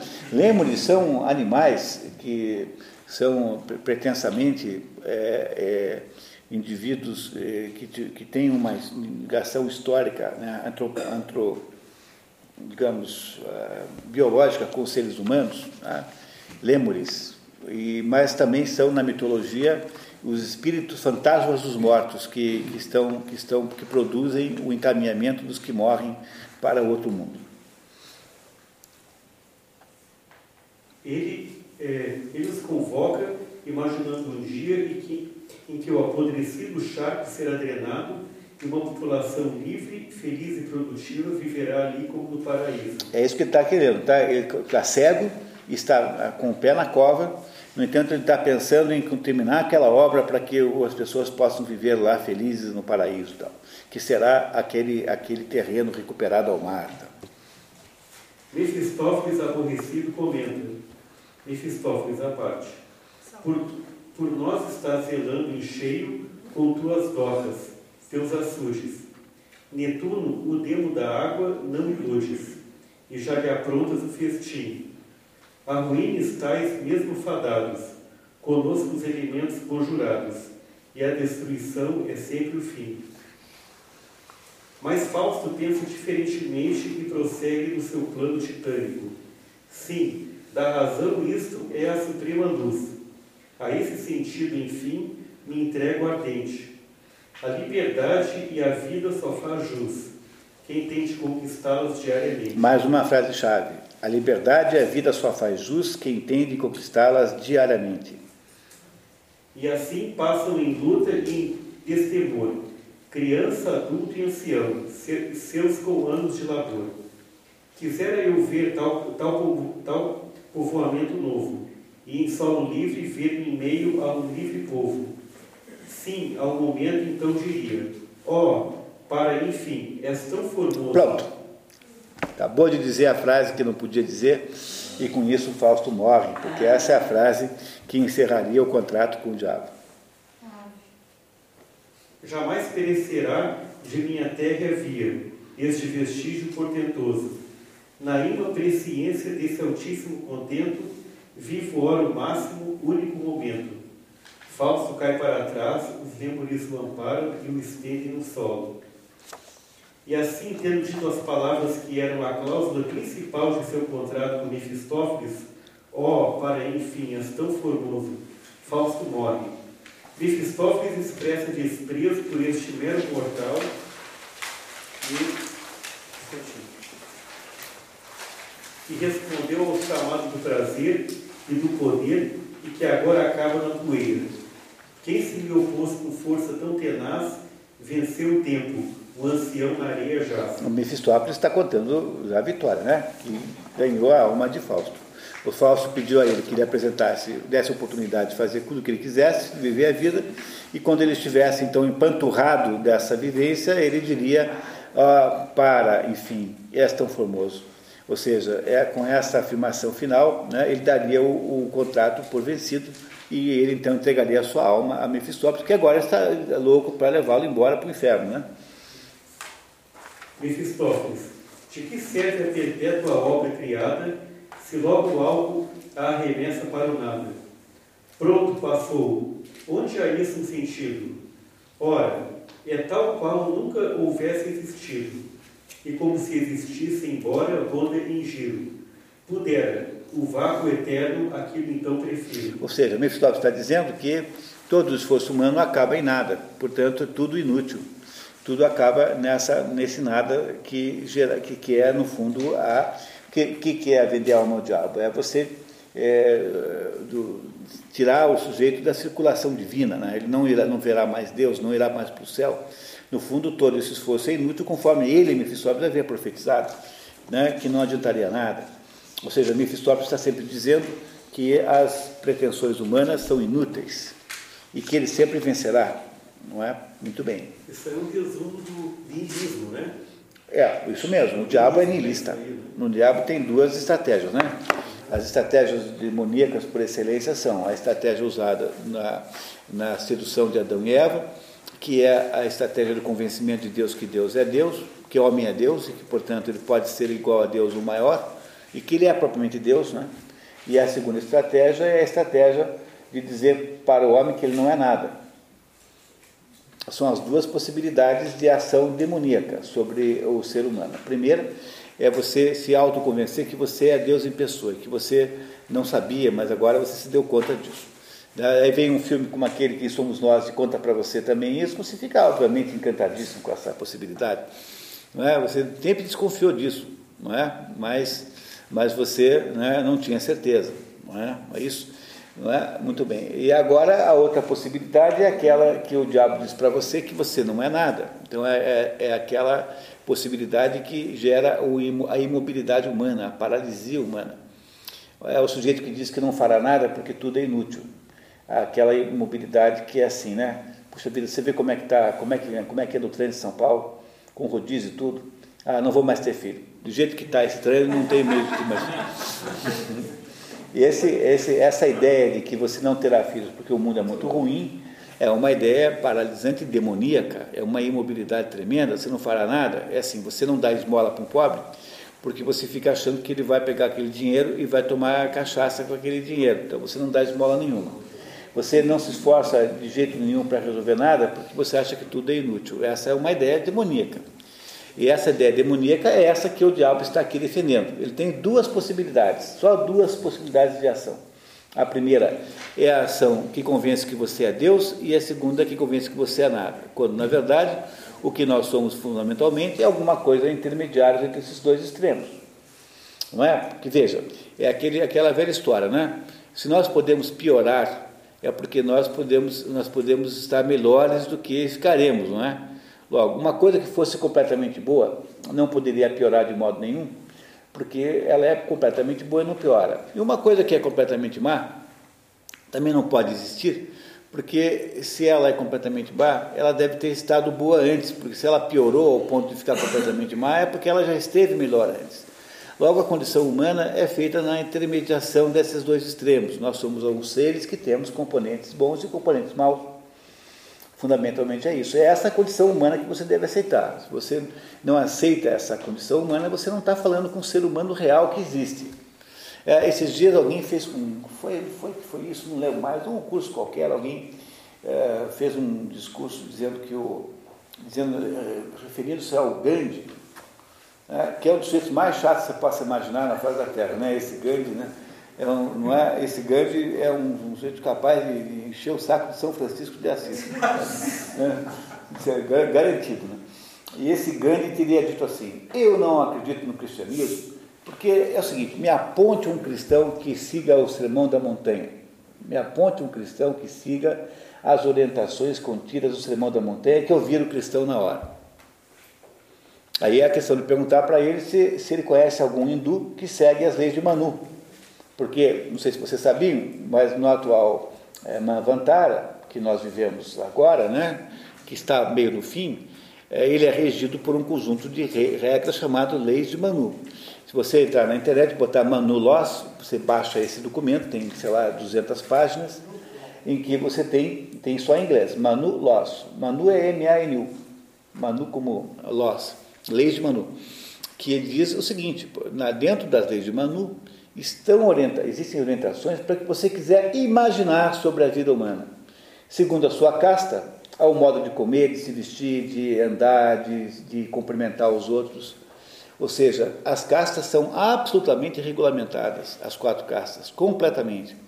Pois então, vamos ver se ele consegue me apontar algum hindu que também lide com as leis de Manu do jeito tão, agressivo, tão radical com que ele imagina que um cristão deva lidar com as, as leis que estão explícitas lá no Sermão da Montanha. O problema de todas essas abordagens idealistas é que elas sempre estão falando de um ser humano que não existe. O, cristianismo não é uma doença para não é uma não é uma religião para santos. O cristianismo é uma religião para pecadores, justamente por sujeitos que estão tortos. Portanto, não adianta você procurar entre os cristãos sujeitos que sejam perfeitos, porque por esse critério ninguém mais fala com ninguém. É como Nelson Rodrigues dizia: se você se, se todo mundo soubesse da vida sexual do outro, ninguém cumprimentava ninguém. Diz o Nelson Rodrigues. Né? Pois é, a mesma coisa. Né? Houve uma, no tempo de Santo Agostinho, houve uma grande, um grande cisma na igreja católica no norte da África, não é? chamada donatismo, que era esse problema. Né? Quando houve lá a perseguição aos cristãos, alguns bispos é, abnegaram a fé, quer dizer, alguns bispos cederam às pressões políticas, militares, e depois, quando voltou à normalidade, havia, havia gente que não aceitava que aqueles bispos que haviam recusado a fé pudessem continuar bispos. Bom, mas se você vai, se você vai exigir uma pureza e uma santidade para todos os padres, não vai sobrar nenhum. Porque não é assim que funciona na prática. É, veja, o, o, quando o padre faz um ato, um ritual, um ritual religioso, ele não é ele quem está fazendo, ele é apenas um instrumento. Santa Catarina de Sena conta nas suas memórias que ela eh, enxergava demônios, enxergava demônios, enxergava criaturas demoníacas. E tinha um padre muito mau lá na, em Sena, no tempo dela morava lá, um padre mau, um padre satânico. E ela via aquele padre andando com aqueles brumênios todos em volta, aqueles, aqueles diabos todos em em, em, procissão com o padre, onde o padre ia e aquele procissão de demônios. E, ela, e o padre ia rezar a missa e os demônios todos iam junto. E quando o padre levantava a hóstia para consagrar, ela via a imagem de Jesus Cristo segurando a hóstia.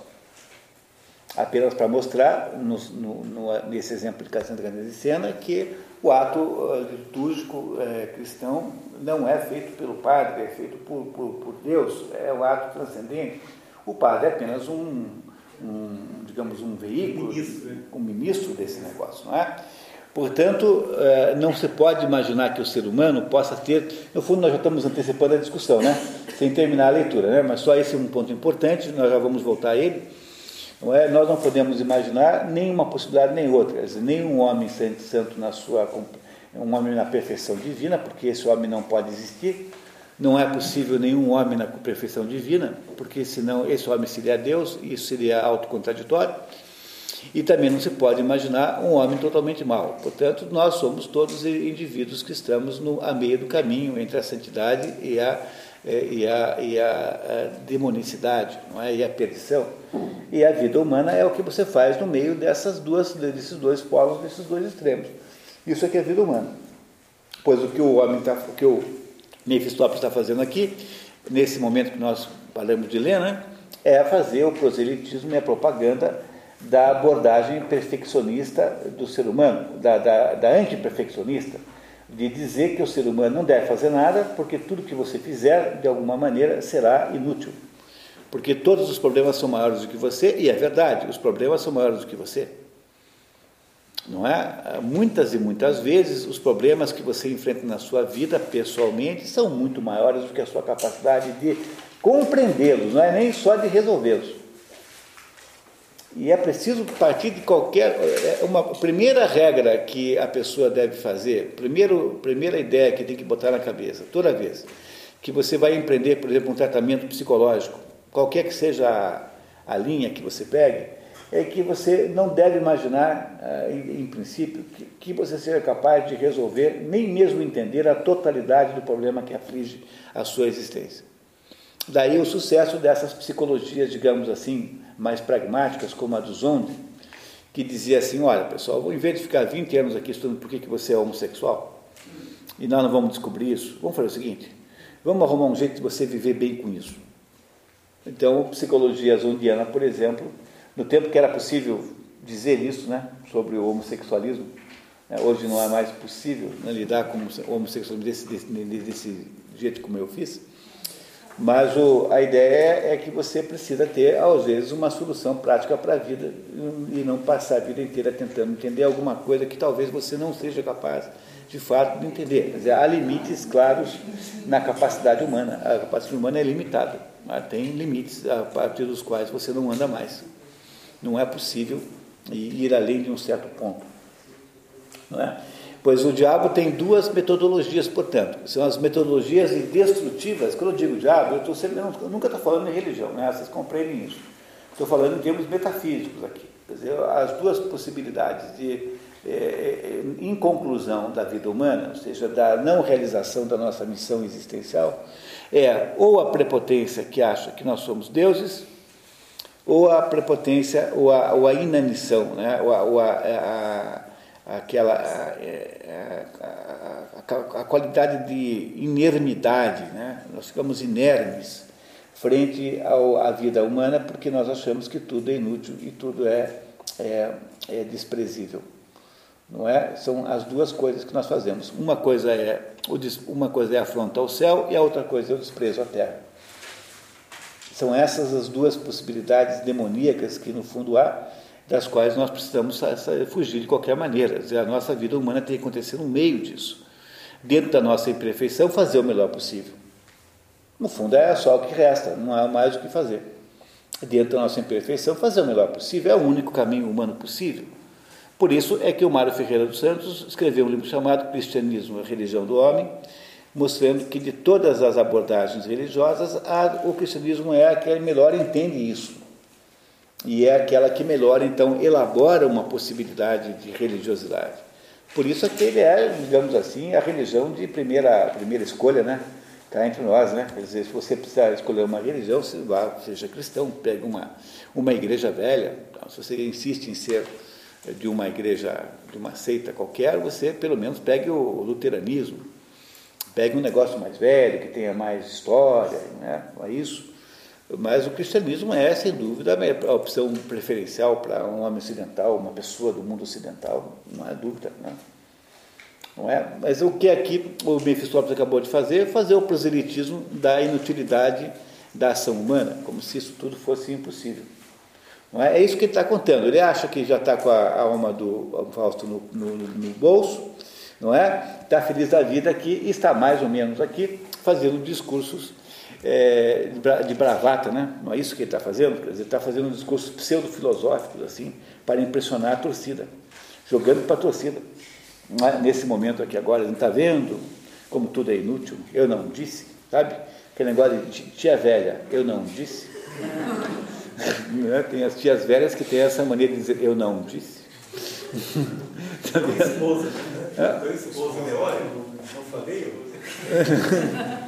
É engraçado, eu sempre ouço isso também. Tá certo? Vamos lá, continuamos. Enquanto os deuses enterram o corpo de Fausto, Mefistófeles convoca os diabos dos infernos para apoiar sua reivindicação da alma do ancião. É, chama a torcida, né? Do, dele próprio e tal. Mas um coro de anjos, imbuídos de amor, de amor do perdão, desce e frustra os planos do demônio que, distraído fazendo propostas eróticas a uns querubins, não percebe que os anjos levam alma de Fausto, o tesouro embora. É, ele faz coisas indecentíssimas. Olha, mas que bundinha bonita que vocês têm. Desse jeito assim mesmo, tá? Fica ali o Mephistófeles distraído, então, com aqueles anjinhos gorduchinhos, aqueles querubins maravilhosos, e não percebe que os anjos estão sumindo com o Fausto. Estão levando o Fausto para o céu. Mefistófeles, dizei lindo jovens, pois, também da geração de Lúcifer proviestes? Está vendo? Olha, é uma cantadazinha, né? Uma cantada. Quisera vos beijar, tão sedutores sois, julgo que em boa hora aqui viestes. Tão natural me sinto e grato, como se amigos velhos fosseis e bem-vindos. Chegais sensuais, mansinhos como gato, e cada vez mais lindamente lindos. Ó, oh, vim de perto, ó, oh, concedei-me o vosso olhar. Tá Enquanto ele fica nessa, nessa cantada aí do, do, do, dos, dos querubins, entendeu? Os anjos somem com, né? Os anjos, os anjos somem com, com, com a alma do, do, do, do Paulo. Professor, Oi. qual o sentido dessa, dessa cantada do é porque o Mephistófeles viu aqueles anjinhos gostosinhos, bonitinhos, e ficou, ficou muito impressionado com aquilo. Entendeu? Entendeu? É, no sentido, entendeu? Ficou impressionado. É o diabo que não respeita o mundo divino, né? É, o diabo, o diabo carnaliza, né? Ele está carnalizar aquilo, né? Quer dizer, é só aqueles. Né? Não é todo dia que aparecem uns anjinhos assim, peladinhos. Ficou não, não, entendeu? É mais forte do que ele. Entendeu? É mais forte do que ele. Não consegue resistir àquela tentação. Tá? Entendeu? É esse, essa a ideia. Mefistófeles fica realmente aborrecido por ter sido enganado por sua própria luxúria. Mefistófeles, é para dar queixa agora. Aonde? A quem me dirijo? De quem meu voo direito exijo? Logrado em tua idade veste, passas mal, e além disso mereceste. Pudera, fiz asneira grossa, tanto aparato e em vão, tudo esbanjado. 60 anos que demorou esse negócio, para 60 anos de investimento na alma do Fausto e acabou dando errado. Vulgar luxúria, absurdo amor se aposta, do satanás empezinhado e se essa farsa infantil, tola e oca, o esperto e prático embrulhou assim, de fato a parvoíce não é pouca, que dele se apossou no fim. Fazendo uma autocrítica, né? Tá a cena final do drama descreve a subida de Fausto ao paraíso carregado pelos anjos. Passam por florestas, desfiladeiros, desertos e encontram anacoretas santos, os três pátrias, estáticos, profundos e seráficos, que representam os três modos ou estágios de atingir a intimidade com Deus: martírio físico ou mortificação, compreensão da imanência de Deus na natureza e interminável revelação do amor. É, o que, que são anacoretas santos? São anacoretas são, são, são monges solitários, monges que vivem sozinhos, né? não falam com ninguém, então, e que representam os três meios, né? os três caminhos de você obter a experiência mística. O espírito de Fausto, carregado pelos anjos, sobe à mais alta atmosfera em companhia dos infantes bem-aventurados, as crianças que morreram sem batismo. Esta subida simboliza os diversos estágios de purificação. Os anjos cantam: O nobre espírito está salvo do mundo atro dos deuses. O mundo sombrio, né? Escuro dos deuses. Professor, desculpe, então quer dizer que aqui o crime compensa. Bom, depois a gente discute. Já, já chegamos lá, tá? Peraí. Poxa, Se bem que dá a entender que o Fausto está incluindo, né? Não, pera, pera aí, pessoal. Não, já, já vamos eh, discutir o livro, tá? Vamos só terminar de ler, daí a gente discute a história, o sentido da história. Quem aspirar, lutando ao alvo, a redenção traremos. E aí tem a frase mais importante do livro, que é essa que está aqui em alemão embaixo, né? Wer immer strebend sich bemüht, den können wir erlösen. Aquele que, aquele que streben é, é desejar, almejar, aquele que tem vontade, né? Não é, é isso? Aquele que sempre é, se esforçar por desejar, esse nós podemos salvar. Erlösen, erlösen é saltar, no sentido de que os anjos daí soltaram o falso da sua, do seu destino da prisão no inferno. Esta frase aqui é a explicação porque é, porque, pela qual Fausto é levado ao céu. Senão, nós não entendemos ainda, né? Já vamos entender, só para entender que os anjos estão dizendo aqui que liberaram Fausto daquele destino, né? daquele destino que ele aparentemente teria de ser levado para o inferno. O doutor Mariano, é, no- nota do resumidor, não se trata aqui de algum doutor da igreja, mas de personagem fictício, talvez inspirado em São Bernardo de Claraval, aos moldes da Divina Comédia. Que São Bernardo é o último dos guias de, de Dante Alighieri. O primeiro é, primeiro é o Dante Alighieri, é, é, primeiro é o Virgílio, depois do Virgílio vem o, a Beatriz, não é? e depois vem, no final da subida, o, o São Bernardo de Claraval, porque duas razões. Né? Primeiro, porque Dante era templário, e São Bernardo é mais ou menos o mentor dos templários. E segundo, porque eh, como, como a Beatriz não é santa, ela não podia subir nos estágios mais próximos a Deus. Lá tinha que ser um santo. Então botou Dante bota lá São Bernardo. E aqui é uma espécie de tentativa de prosódia dessa situação aqui, inventar esse santo Mariano, doutor Mariano, que não existe na verdade. O doutor Mariano, o santo mestre do culto a Nossa Senhora, aparece na sua mais alta translúcida cela, para defender a causa de Fausto junto à Virgem, que aparece como Mater Gloriosa, símbolo do amor. Tá vendo? Quem, quem irá defender, na verdade, Fausto é Nossa Senhora, tá? Matra Gloriosa. Muito bem. Três mulheres pecadoras, Maria Madalena, a mulher samaritana e Maria do Egito, pedem à Virgem perdão para Gretchen, agora chamada Una uh, uh, Penitentium. Poenitentium. Penitentium, penitentium. Penitentium, que canta sua alegria de perdoar Fausto e sua felicidade com o retorno dele. Deixa eu só ler a referência do 19. Nota do resumidor. Maria Madalena dispensa apresentação. A mulher samaritana que teria tido seis maridos e a que recebeu de Jesus Cristo a água que mata a sede para sempre. E Maria do Egito, uma prostituta que, a pedido de Nossa Senhora, expiou seus pecados durante 47 anos no deserto. São as três mulheres que pedem, pedem a Nossa Senhora que interfira em, eh, para Gretchen, para salvar Gretchen. Lembra? Agora chamada Una Penitentium, que canta sua alegria de perdoar Fausto e sua felicidade com o retorno dele. O outrora amado, já bem fadado, voltou, vem vindo. Os infantes bem-aventurados tomam Fausto por um ser superior. Para nós se perdeu cedo o terrestre estar, mas este aprendeu, há de nos ensinar. Esse Fausto que aprendeu, né? Ele teria aprendido depois desse caminho iniciático enorme que é o Fausto II, há de ensinar os, aqueles, aquelas crianças, né, que são os infantes que não viveram a vida aqui. Fausto abandona suas ligações terrenas e assume sua forma celeste. A Virgem diz a Gretchen que suba e puxe Fausto com ela.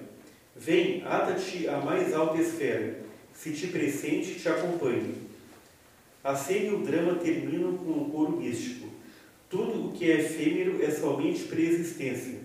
O humano, térreo insuficiente. Aqui é a essência. A transcendente indefinível é o fato aqui. O feminil imperecível. Nos ala assim. É, agora é tudo alemão aqui. Ah, isso aí. Não, aí você tem. Não, é, vamos ler aquela nota embaixo, né? No original, com intraduzível beleza, das ewig weibliche, weibliche zieht uns hinan. O que teria ficado melhor como o eterno feminino leva-nos para o alto. Aqui a tradução aqui, por razões poéticas, está meio torta, né? Então, o que está ali é o eterno feminino leva-nos para o alto. E isso é muito importante entender, porque senão não entendemos o livro. Tá? O eterno feminino leva-nos para o alto. É o coro místico que diz isso. Na mesma direção, o tradutor americano George, aí tem as traduções americana e a francesa para comparar. E aí, como essa é uma parte muito importante, eu botei também aí em alemão no original, em francês e em inglês, para vocês se deleitarem comparando aí as, as diversas versões. No fundo, no fundo, o que está ali nas outras línguas é a mesma coisa que está em português. Então. Nada, foi direto para o céu. E agora? Então, gostaram da história ou não?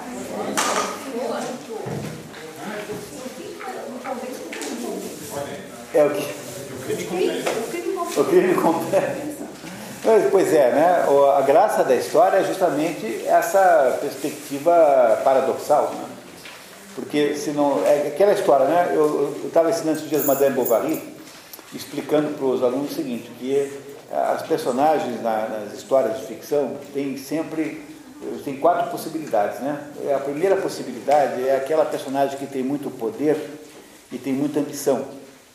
E essa personagem que tem muito poder e muita ambição, ela na verdade não serve para literatura. Porque qual é a graça que tem de se contar uma história que um sujeito milionário compra um Mercedes-Benz de um milhão e meio?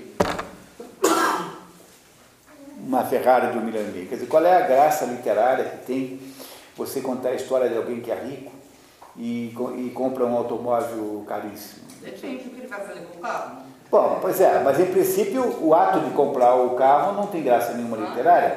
Muito mais interessante é você contar a história do sujeito que vende água de coco na praia e que consegue comprar uma Ferrari de um milhão e meio. Aí tem um sentido literário, porque a literatura não se interessa por personagens que não são tensionais, entendeu? A literatura só tem interesse por situações tensionais. O que é uma situação tensional? É uma situação em que há ali um contraste, um conflito entre duas coisas que se manifestam simultaneamente e que parecem incompatíveis entre si ou inexplicáveis. A literatura, portanto, não é muito pouco, tem muito pouca personagem literária nessa categoria, muito prazer, muito poder, muita ambição. Quase sempre quem está nessa categoria é a personagem biográfica. Entendeu? O, bio, o, o, sujeito que é biografado. Vamos contar a história agora da vida do, sei lá, de quem? Do, do, do, do, do Onassis. Estão contando como é que Onassis fazia para escolher é, caviar e escargot no Fouché, em Paris. Aí então tá, aí virou a, a vida do sujeito rico que tinha hábitos e rico. Não é? Mas isso não é uma história literária típica. A literatura gosta muito mais do que? A personagem literária típica é a personagem que tem pouco poder e muita ambição. Esse é o Julien Sorrel, é o, é o Amal Flanders, é o Raskolnikov, entendeu? São as maiores personagens literárias. São aquelas personagens que têm muito ambição e pouco poder. Então tem muito dinheiro.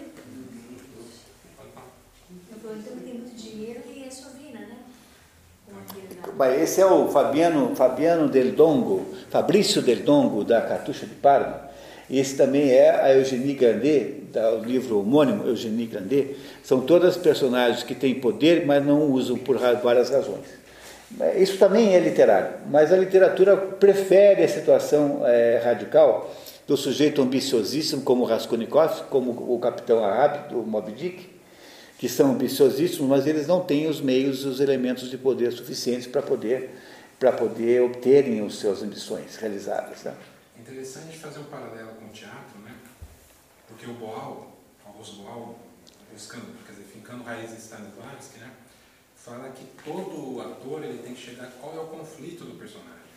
Ele não tem que saber o que o personagem é, mas o, quais são as forças que se degladiam dentro do personagem. Ah, a foi. vontade e a contra-vontade. Assim, aí é que está a- a literariedade da personagem. Para isso que ela está ali, para mostrar a situação tensional. Portanto, se você tem uma história onde não há situações tensionais, é sinal garantido que você está lendo um livro de baixo valor artístico.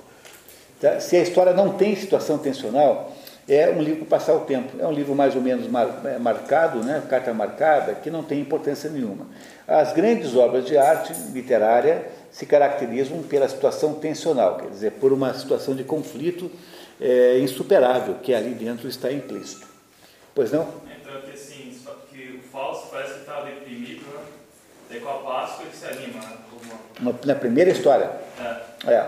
Mas daí mesmo assim o demônio consegue seduzir ele. É, mas é que ele não leva o demônio a sério, porque ele não acha que ele é seduzível pelas coisas desse mundo. Ele, é por isso que eu digo para vocês, né? O, o problema aí é que ele tem que entender esse Fausto de uma maneira. O Adrian Levick, que é do, do, do doutor Fausto do, do Thomas Mann, é um sujeito muito mais mal intencionado. Quer dizer, ele, no fundo, tem um plano, um projeto de poder pessoal. Esse aí não. Esse aí, na verdade, está querendo entender a vida. Esse, esse Fausto aqui dessa história. É diferente a per- perspectiva dos dois, do Fausto da história antiga e do Fausto do Goethe. Porque o Goethe, como falei para vocês, é muito mais complexo essa história aqui e nos dá a sensação no final de que há aí uma injustiça que foi cometida, que foi a não condenação de Fausto, já que ele, afinal de contas, não é? Não é? Mas, é, mas aí então é que nós vamos ter que entender a história para poder entender o sentido da história, né? para poder entender isso né? que aconteceu aí no final da história. Olha, o Fausto faz uma, faz uma faz bobagens durante toda a história? Faz, né? Na primeira, no primeiro livro, pelo amor de Deus. né? Quer dizer, o primeiro livro ele é responsável por quatro mortes, por uma coisa de moleque, se faz uma molecagem, que embora tenha sido remoçado pelo, pela, pelas feiticeiras, ele, pela feiticeira, ele não era mais um, um criança, né, do ponto de vista mental. Ele era o velho Fausto com corpo novo.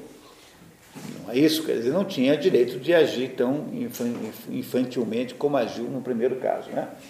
No- e aí o que acontece com o nosso com, com, o, com o Fausto? Ele começa a fazer na segunda, embora tenha eh, criado aí uma situação muito grave, né? tenha se transformado, tenha transformado a situação numa coisa gravíssima, ele, ele na, no segundo, na segunda história começa mais ou menos eh, como que se tivesse ouvido um, um- tivesse esquecido o que havia acontecido, mais ou menos como se a sua consciência não estivesse mais pendurada naquela situação.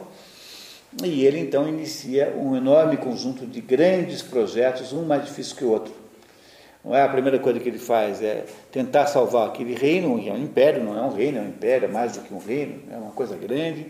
Depois ele tenta recuperar a, a, a beleza greco-romana, sobretudo a beleza grega clássica, digamos assim. Depois ele tenta casar com a fazer o casamento entre o mundo nórdico, o mundo em que ele vivia, o mundo antigo. Não são projetos grandes. Depois ele vai fazer um empreendimento de produzir né, o controle da natureza para fins de permitir que milhões de pessoas ou milhares de pessoas possam se beneficiar daquilo. Não parece a vocês que ele é um sujeito corajoso? Eu acho que é expansionista, professor. Expansionista. Ah, mas eh, vamos falar, usar outra palavra então. Não parece que ele é audacioso? Sim. Audacioso, né? Ele é audacioso, acho que podemos concordar. Ele não é um sujeito, não é um sujeito tímido, é um sujeito que tem lá, obviamente, uma taxa de sucesso grande, pequena ou média. Difícil, tirando o último projeto, o resto fracassa. Não é? Ele, ele fracassou na primeira tentativa de salvar o império, depois ele fracassou na segunda tentativa de recuperar a- beleza gre- grega, depois fracassou na terceira de casar com a Helena, ou seja, fazer o casamento entre o, a, a cultura europeia do norte da Europa com a cultura clássica, não é isso? Eh, Ele eh, fez, teve um sucesso na, na- na- no combate àquela rebelião no, no Império, mas usando para isso instrumentos, digamos, imorais, não é isso? Não é? Convocando lá os três valentes para poder conseguir aquele efeito. E depois, no final, né, ele acaba fazendo um projeto que aparentemente é bem sucedido, que é um projeto de recuperação lá das terras do mar. No entanto, no meio desse, digamos, desse sucesso, ele faz uma coisa muito errada, que é né, causar mais duas mortes dos velhinhos, mas por uma, por uma futilidade, porque afinal de contas né, ele queria apenas fazer um belvedere para ele ver a própria obra, não é? Não é, é, uma, é, uma, é uma espécie de futilidade, não é uma boa razão para ele ter feito aquilo. Não parece a vocês que é justo nós interpretarmos assim? Muito bem, e qual é o, o, problema então? Qual é a questão que está aqui no fundo, posta no fundo dessa situação toda? Nós vamos entender Goethe agora, a partir desse momento. É? Qual é a situação que nós estamos aqui entendendo? Apesar de ele ter fracassado, ele tentou. Por que, que ele foi salvo, afinal de contas? Primeiro lugar, antes de, antes de perguntar isso, quem é que o salva? Quem? Os anjos, mas é Nossa Senhora, né? Mas quem é que pede por ele? A ex-namorada. É a Gretchen. Né? A Gretchen, que não é essa cantora cuja, cuja carreira vocês acompanham de perto, né? Não é? muito atentamente. Não é, não é isso? É. Então é a, é, é a, a ex-namorada quem o salva, né? Ela o perdoa e pede para que ele seja perdoado também. Não é? E no final, então, eu pedi que você prestasse atenção na tradução que não, não está boa, né? essa tradução final, é uma infelicidade muito grande, justamente nesse ponto não ter dado certo, é, é aqui, é o fato aqui, o feminino imperecível, que eu traduziria melhor por, se fosse possível, né? porque veja, eu não estou aqui fazendo um campeonato de tradução com a moça, eu estou aqui apenas eh, tentando esclarecer o sentido da frase. Eu sei que a tradução que eu estou propondo aqui não teria, não teria eh, viabilidade poética aqui na tradução dela. Mas eu estou propondo aqui que seja: o eterno feminino leva-nos ao alto. O eterno feminino leva-nos ao alto. Ou seja, quem é que salva o, o Fausto é o eterno feminino. Mas o que é o eterno feminino simbolicamente nessa história? É a mulher, né? É a Gretchen, é a mulher que a Gretchen representa aqui, o eterno feminino. Ora, qual é o, o, a estrutura central da história, né? O que que faz o, o que que faz a personagem depois que é, percebe-se como autor de uma desgraça, né? de uma tragédia familiar? Ele acaba com uma família inteira, a família desaparece inteira, sobrou ninguém naquela família que some do mapa né, social. O que é que ele faz quando ele percebe que é o autor de uma, de uma, de uma grande imprudência assim? Em vez de ele ficar culpado, remoendo, sentindo culpa, remoendo aquilo que ele havia feito, o que, que ele pretende fazer como compensação? A, pretende dedicar-se ao quê? No começo era o quê? Está no passo 1? Era a ação. Ele, ele dedica-se à ação. Ele só, tá, só pensa numa coisa: produzir ações concretas, reais, de coisas que são crescentemente mais difíceis, ou seja, de grandes feitos que são cada vez mais difíceis. Será que vocês conseguem compreender aí que nisso há um componente, digamos, ah, derivado do próprio, do, próprio, do próprio destino humano após a queda? Porque, de certo modo, o que acontece com, com, com, com, com Fausto no primeiro livro é que ele cai, né? Ele cai de alguma maneira, no sentido simbólico, ele cai ele acaba produzindo um, uma, uma, desgraça que era o contrário do que ele pretendia fazer, não é? Olha, como é que ele compensa a queda? Ele compensa a queda produzindo ações humanas para tentar compensá-la. Ou seja, o que ele está nos dizendo é que a única maneira que tem do ser humano viver dentro dessas circunstâncias trágicas em que ele está presente, em que, que, que estabelece a sua vida, ou seja, a única maneira que tem de você lidar com a tragédia da própria existência humana é por meio do que? Da ação contínua, da ação permanente, uma ação incondicional e uma ação cada vez em torno de coisas mais difíceis. Porque essa é uma espécie de missão humana é, necessária, sem a qual não é possível obter a, a realização da nossa existência não é? E nesse processo de fazer, o que acontecerá é que você irá errar uma porção de vezes. E esses erros, entre eles está o erro cometido pelo modo como ele faz, é, completamente irresponsável e, e, e, descuidado, a remoção lá do. Não só a ideia errada, como o modo como ele faz, o modo que ele mata os velhos. Não é? No entanto, o fato de que ele errou e que gerou aquelas mortes não quer dizer que ele esteja dispensado da tarefa de continuar fazendo a sua ação, que nesse caso é uma ação civilizatória, de construção, de construção de, lá, de habitações, enfim, de, de, não, de uma proposição de eh, tornar o mundo mais, mais habitável, mais apropriado para as necessidades humanas. Ora, o homem erra enquanto faz. Essa é outra frase que está aí no, no texto, que eu, se não me engano, também nós andamos sublinhando no caminho, né? O erro o homem erra quanto faz. É outra frase, outra frase fundamental da obra do Fausto. O homem erra enquanto faz. É exatamente o que eu tinha contado para vocês há 10 minutos, quando eu fiz aquela comparação entre as duas estratégias demoníacas.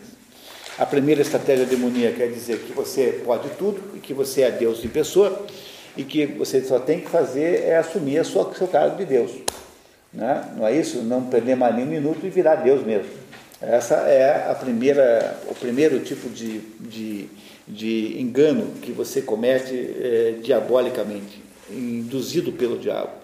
E a outra possibilidade é fazer aquilo que o diabo no final diz ali, olha, não adiantou nada, tá vendo, tá morto, aí agora eu vou levar com alma comigo, precisa, tudo dá na mesma, tudo dá, como se dizia antigamente, tudo dá, acaba em águas de bacalhau, é, como se antigamente falava, hoje em dia ninguém mais fala assim, é, tudo acaba em águas de bacalhau, quer dizer, tudo acaba em nada.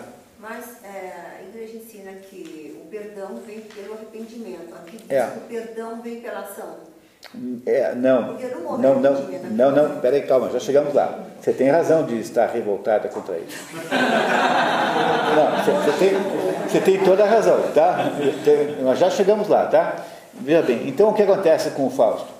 Né, o, primeiro, o primeiro pedaço, o primeiro pedaço do problema é esse, é que ele, sendo o ser humano que é, tendo caído, né, que é o que acontece na primeira parte, ele não tem outra alternativa a não ser produzir alguma coisa compensatória. E essa coisa compensatória é a ação humana sobre o mundo. É por isso que ele está o tempo todo dizendo que, em princípio, era ação, que só a ação é que eh, resolve o problema, é que a ação é que é o jeito de fazer, e que, portanto, embora a gente erre enquanto age, ainda assim a ação é mais importante do que a inação. Ou seja, para você escapar da segunda tentação demoníaca, do segundo jeito que o demônio tem para enganar você, para para matar você, né? Porque matar, o que é matar o ser humano? É destruir a sua realidade ontológica, é impedir que ele se realize como ser humano. Isso é que é matar o ser humano, né? É você destruir a capacidade do ser humano de expressar a sua própria humanidade. Não é? Como é que você faz para matar um cachorro? Você pode matá-lo fisicamente, mas também você pode impedir que ele seja um cachorro. Não é? Pode impedir que ele tenha hábitos de cachorro, pode impedir que ele ah, comporte como um cachorro. É, isso você não pode fazer, está matando aquela existência, né? a existência é, que é própria daquele indivíduo. Ele precisa viver aquela existência como tal. Logo, a primeira parte dessa história toda é, está no fato de que Fausto só vê como alternativa para a sua própria queda a ação é, inegociável, uma ação que irá levar até os 100 anos, durante toda a sua vida, uma ação por, em, procurando fazer projetos cada vez mais difíceis, porque os projetos que ele quer fazer são complexíssimos. Como é que eu faço para casar o mundo nórdico com o mundo clássico? Veja bem, isso é uma coisa difícil. Eu tenho que resolver o problema de uma sedição, de uma, de uma, eu tenho que retirar o mar de cima da terra. Todos os projetos complicados, nenhum desses projetos é, nenhum desses projetos é fácil de fazer.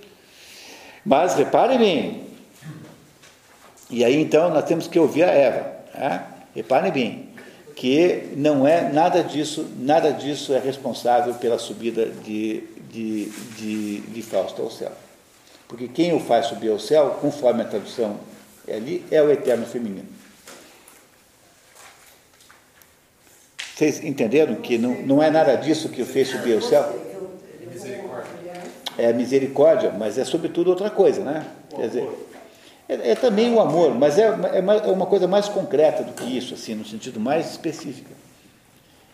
Quer dizer, o que, o que, o que é que. É, é, é para entender essa história, tem que entender o seguinte: que Fausto pertence a dois, como qualquer ser humano, porque não é o Fausto que interessa, somos nós, né?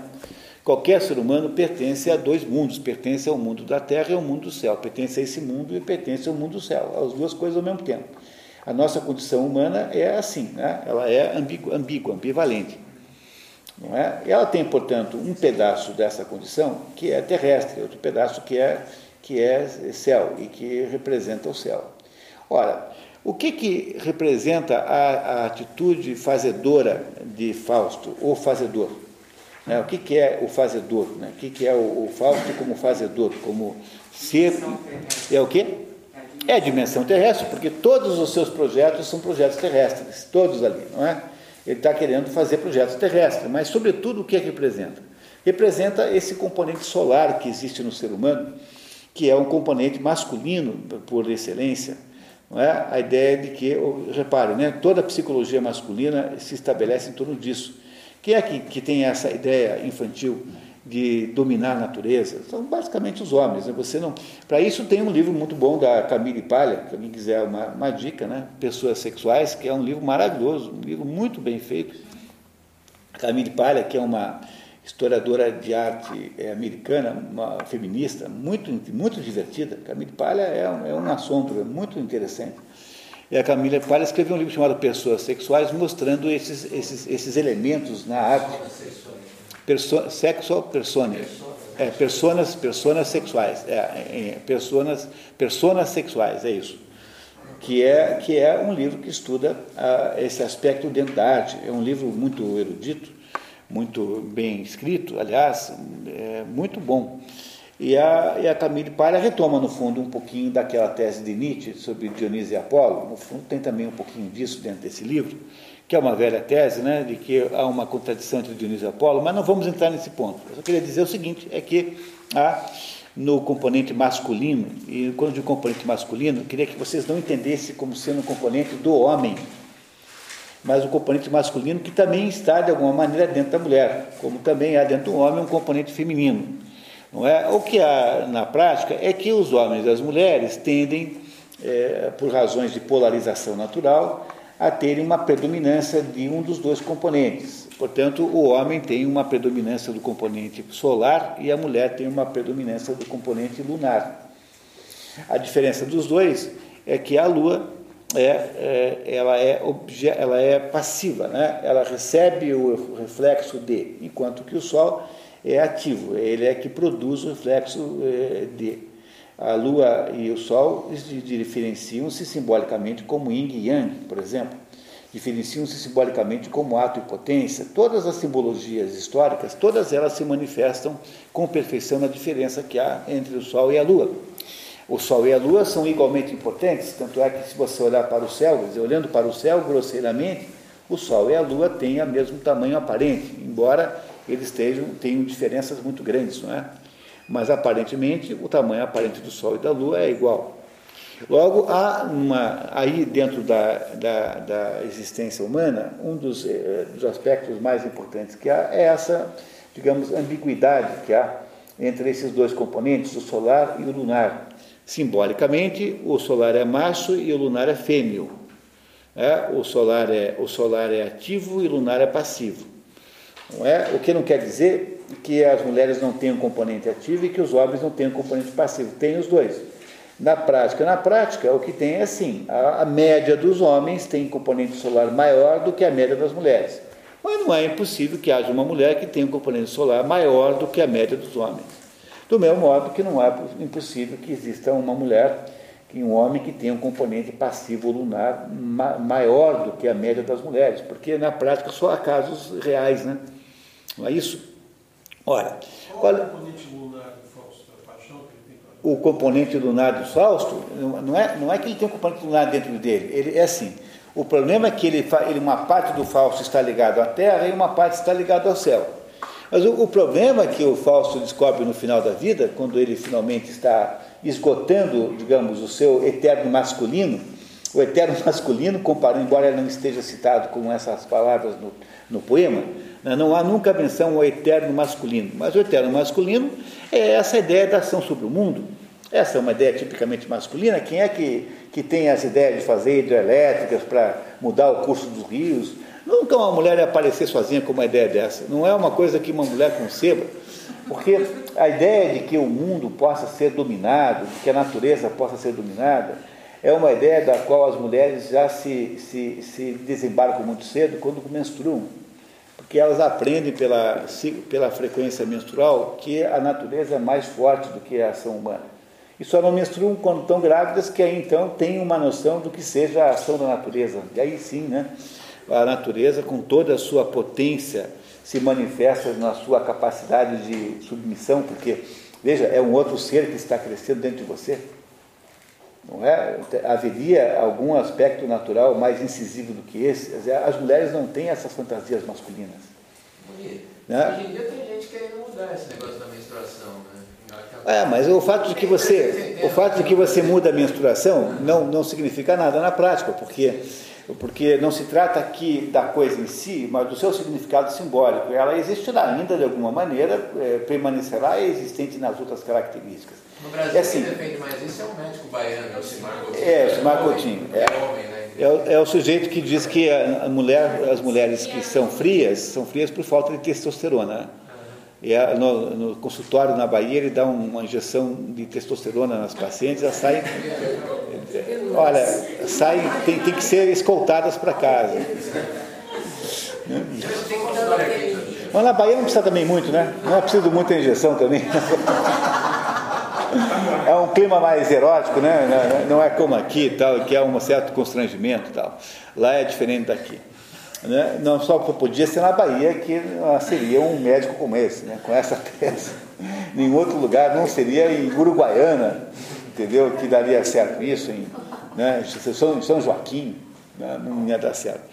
Mas o que eu estou querendo dizer é que quando você, numa época como essa, que nós discutimos as questões, é, é, digamos, é, de natureza é, é, jurídica entre homens e mulheres, o fato que você tem uma igualdade jurídica ou perto disso, enfim, o que for, né, o que, é que, o que quer que haja aí na prática, o fato de que você propõe uma igualdade jurídica não obriga, não consegue conseguir, não consegue transformar, criar uma, uma igualdade ontológica.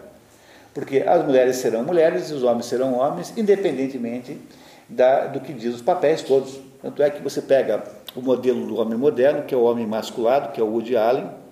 Não é? Quem que é o Woody Allen? É o homem sensível, né? É o homem, digamos que em princípio fraco e que tende a ser, digamos assim, maleável, né? Quando você está distraído, ele vai lá e faz um filho com a, com a, com a enteada. Quer dizer, você, você distraiu-se um minuto, entendeu? As coisas voltam à sua normalidade. Né? Não é isso? Aquele bobão daquele odialho, entendeu? Viu o que ele é capaz de fazer? Né? Entendeu? Aquele sujeito esquisito né? é capaz de tudo. Por quê? Porque no fundo, no fundo há algumas coisas que prevalecem, que são as realidades ontológicas. Portanto, existe dentro de qualquer pessoa, e no caso do Fausto, existem essas duas realidades. Você tem um componente solar e um componente lunar. Mas se o componente solar é aquele componente que permite que você viva esse mundo, e de fato o, o falso 2 é todo feito para mostrar a você como é que uma pessoa de ação se comporta, porque ele faz um, é uma ação interminável, né?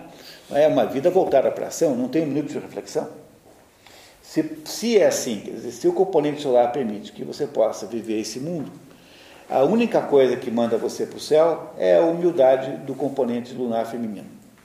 Não é possível ir para o céu com o componente masculino, portanto, mesmo naquele final, naquele momento final, em que Fausto, em que Fausto então declara, né, tendo vivido uma vida que ele supõe que tenha sido compensatória das besteiras que fez, e que fez aos 90 anos, aos 100 anos, quer dizer, a última foi aos 100 anos, não foi uma besteira da juventude como. Bom, nem a outra era da juventude, né? Porque quando ele virou jovem, ele já tinha 60, né? ele não era jovem mais, ele não tinha direito de ser infantil daquele jeito, irresponsável, não é?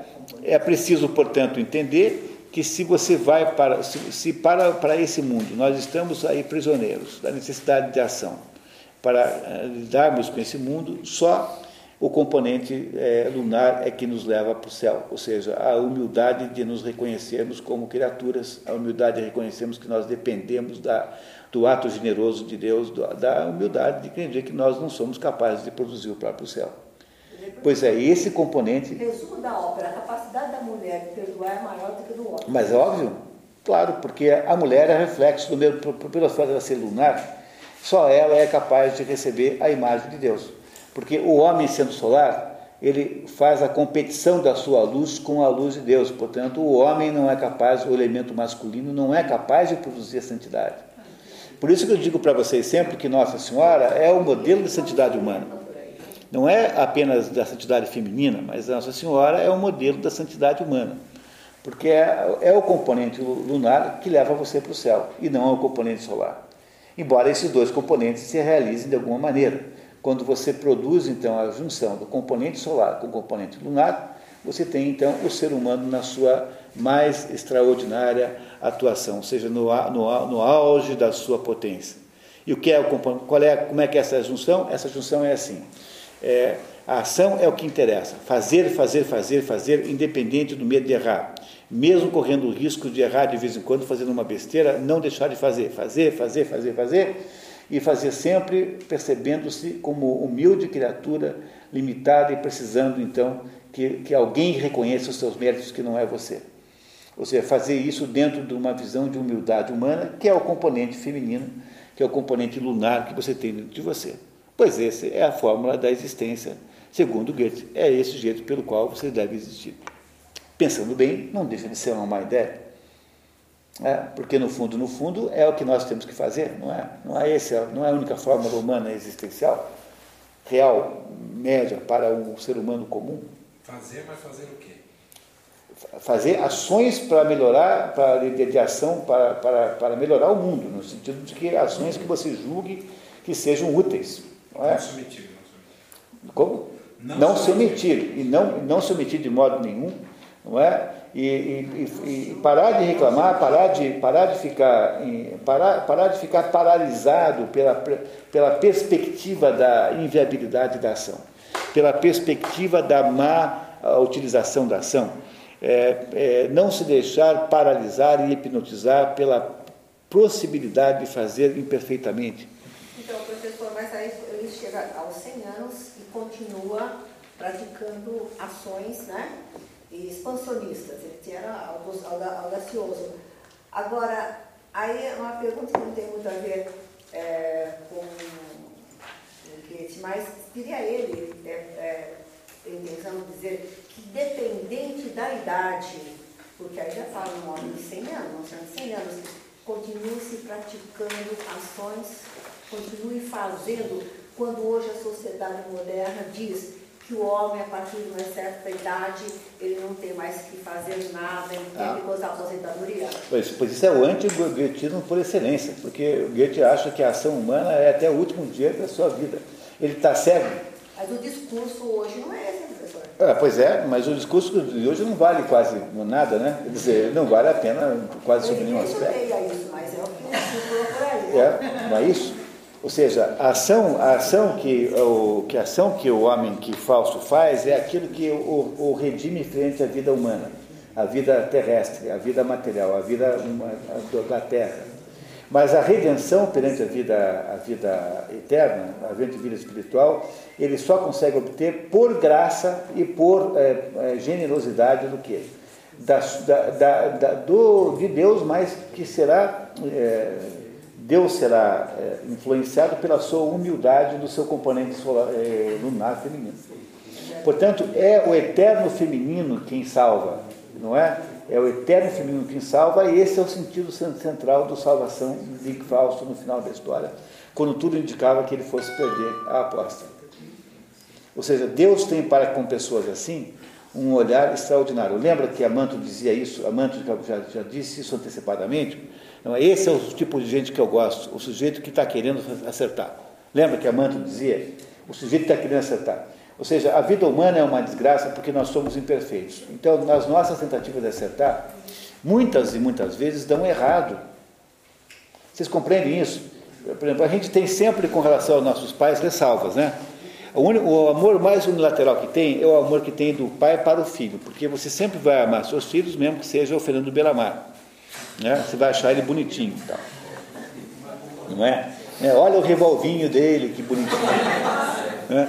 Não é? Mas os filhos com relação aos pais não têm a mesma atitude, porque os filhos em relação aos pais têm restrições. Não é? Você tem a, guarda aquelas revoltas antigas, por exemplo, seu pai não deixou você ir quando você tinha quatro anos, deixou você ir passar três dias numa rede. Então você acha que isso é uma coisa terrível, que abateu sobre a sua vida, acabou com a sua felicidade pessoal para o resto da vida. É? Então a gente tem com nossos pais aquelas, aquelas, aquelas dúvidas, né? temos aquelas exceções. Puxa, mas meu pai. E, e, e no, no, fundo, no fundo, no fundo, os nossos pais fizeram o melhor que puderam, que conseguiram fazer. E é, é preciso olhar para eles com uma enorme consideração, enorme gratidão, eu diria sempre assim, porque por mais que eles tenham errado, né, eles, é, é, não é possível não errar quando você tenta. É, esse é o sentido essencial da vida humana, segundo com Goethe, porque nós continuaremos pecadores, né? se você for olhar do ponto de vista da comparação com, a, com a, o esquema evangélico, né? você vai continuar errando, porque todo mundo é, é falível, todo mundo, é, todo mundo é, é, pecador, todo mundo se dá mal, todo mundo erra. Mas se você continua tentando, você continua tentando, mesmo errando, mesmo fazendo besteira, mesmo matando os galinhos, se você faz isso, você tem alguma coisa de santo. Mas essa santidade precisa ser aceita pela, pela, pelo seu, tem que ser apresentada com humildade para que você possa então ser salvo pelo quê? Pelo olhar feminino que é capaz de enxergar Deus, que é capaz de receber a imagem de Deus, porque o olhar masculino é muito prepotente para poder fazer isso. Então, os homens não serão salvos pela sua própria força, mas só porque há um componente feminino que os salva, que aqui no caso é representado simbolicamente pela Grete e pelo aquilo que Goethe chama de eterno feminino. Ele não dá nenhuma importância para o eterno masculino, ele não chama isso de eterno masculino, sou eu que estou chamando aqui. Mas é esse componente que salvará a, a humanidade. Portanto, é a, a, ideia que Goethe tem da, a, da existência humana. De acordo com Goethe, esse é o sentido da existência humana. Ora, pessoal, me parece muito digno de consideração e de atenção esse, este, este meio, esse modo como Goethe nos ensina isso, porque eu não sei se tem outro jeito de fazer, sabe? Sinceramente, acho que é mais ou menos por aí mesmo. É, professor, as mulheres vão sair muito vaidosas. é, eu, eu gostei muito da obra, esse final foi uma espécie de anticlímax, assim, né? Porque, porque a Gretchen estava estava lá no céu, né, mas ela teve um ato de arrependimento né, pelo que ela fez. Né? É, é que nem um bom ladrão aqui, que estava lá de Jesus Cristo. É, né? é, Jesus é. salvou e se arrependeu, já é isso, morrendo. É isso. Ele foi salvo, mas o, mas o Fausto, ele, ele, ele não teve. É, ele não reconhece os assim, A gente aprende, né? Porque assim, Goethe, pelo que dá a entender, apareceu da Virgem Maria, que era um cara que tinha uma fé, uma fé católica muito grande, né? E você consegue a salvação pela pela fé e pelas boas obras. Né? Quer dizer, fé falsa não tinha, né? porque fez um pacto com o diabo, cumpriu o pacto e morreu depois desse, de falar aquela frase. Né? E, as, e, as, e as obras que ele fez, eu não sei se foram boas obras. Né? Porque foram, o Fausto?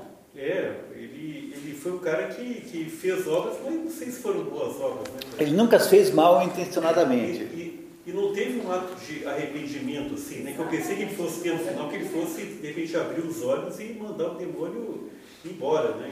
É, não, é que não é que ele, não é que tem um ato de arrependimento, né? Ele, aos pouquinhos, pessoal, é preciso entender a sequência do Fausto 1 para o Fausto 2 como uma sequência iniciática.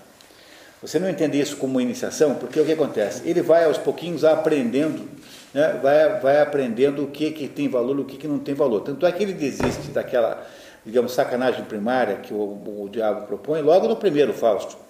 Ele já desistiu aí.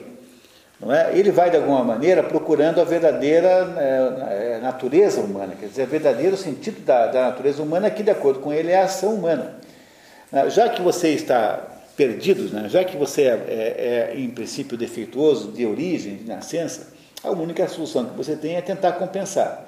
Como é que ele pretende compensar? Com grandes obras que ele julga que serem, sejam, sejam úteis, sejam importantes. Nenhuma dessas obras é mal intencionada, quer dizer, não é um sujeito mau. Não é, não é um sujeito mau, né?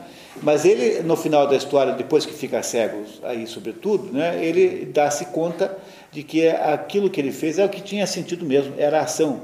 Não era a obra em si, mas era a ação que tinha que ser feita. Ele precisava fazer alguma coisa para compensar aquilo tudo. Mas eu acho que o Goethe, eu acho que nesse final, acho que é, é, eu acho que ele deu uma escorregada aí, né? Porque é, com essa cegueira, acho que ele tinha que ter um ato de arrependimento. De, mas é que você está preocupado com a, mas é que você está preocupado com o esquema cristão do, da solução do problema. E ele aqui não está, veja, ele não, o ato Manecapô diz assim, ele não sobe ao céu, ao céu, ao céu, ao céu isso, diz, isso também percebeu o ato Manecapô, diz assim, ele não sobe ao céu cristão, ele sobe ao céu grego.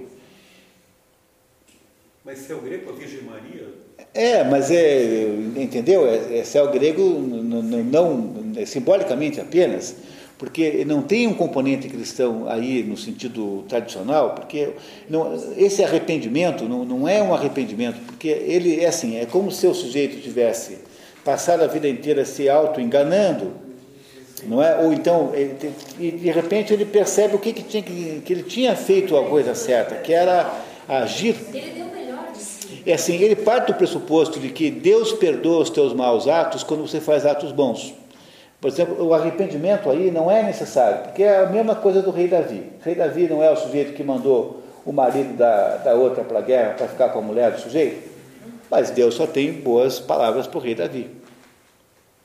No, não, rei Davi. Não, o filho dele morreu, né? o filho dele com a, com a Betsabá morreu, mas, uh, mas Davi depois fez uma penitência lá que botou aquele saco, né?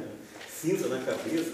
Pois é, mas, mas veja, mas ele cometeu caiu a ficha para ele. Né? É, mas o reconhecimento do eterno feminino é esse reconhecimento da humildade humana, entendeu? A humildade humana que está presente aí é, e que você só vai para o céu reconhecendo a, humildade como caminho para ir para o céu e não a, a prepotência humana. É, eu, eu consigo entender essa salvação aqui do Fausto uh, uh, no, no, final, mesmo fazendo tudo que ele fez, né, pelos méritos da, da, da da, né, dos santos, né, ou da Virgem Maria ou da Gretchen, né, porque aquele negócio da comunhão dos santos, né, se uma pessoa, um santo reza pela sua alma, ele, você pode ser salvo pela, pela então, divina. Mas por que, que ele é salvo mas, contra. Mas não tem um salvo pelos méritos não. da Virgem Maria. Tá, peraí, mas por que, que ele é salvo? Por que, que ele é salvo contra a própria, a próprio acordo que havia com o diabo?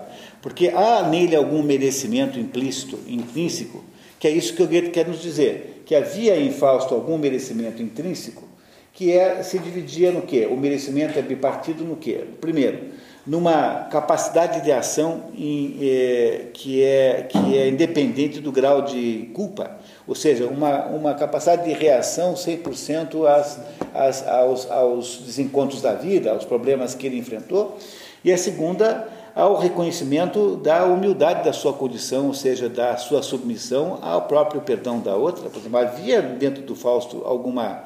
O que o Goethe quer dizer é que havia dentro dele um mérito que foi reconhecido por Deus.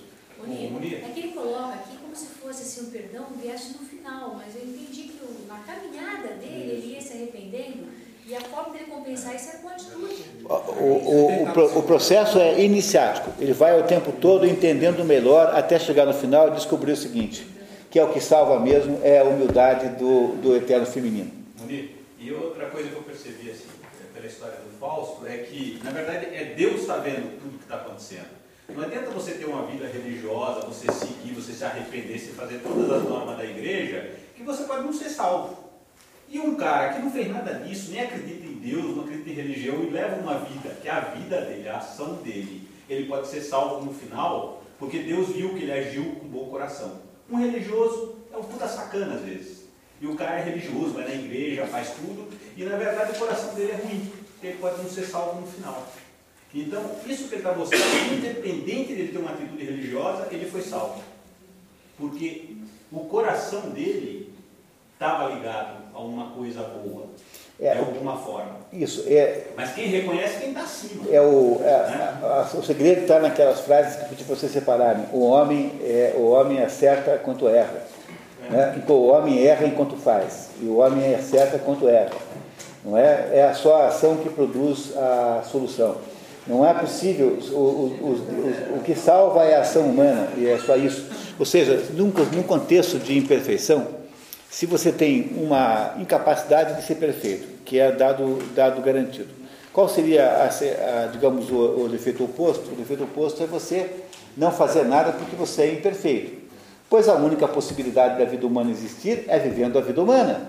Ele é salvo por quê? Porque ele foi capaz de viver a vida humana na sua plenitude, ele foi capaz de fazer alguma coisa. Uma das grandes angústias do Hamlet era não poder agir. É. Quando ele falou, não, agora já sei o que fazer, mesmo que ele fez uma tragédia, né, cometeu, né, teve que acertar toda a situação, não foi fácil, mas pelo menos ele estava agindo e ele já se sentiu aliviado, porque ele, tinha, ele podia agir.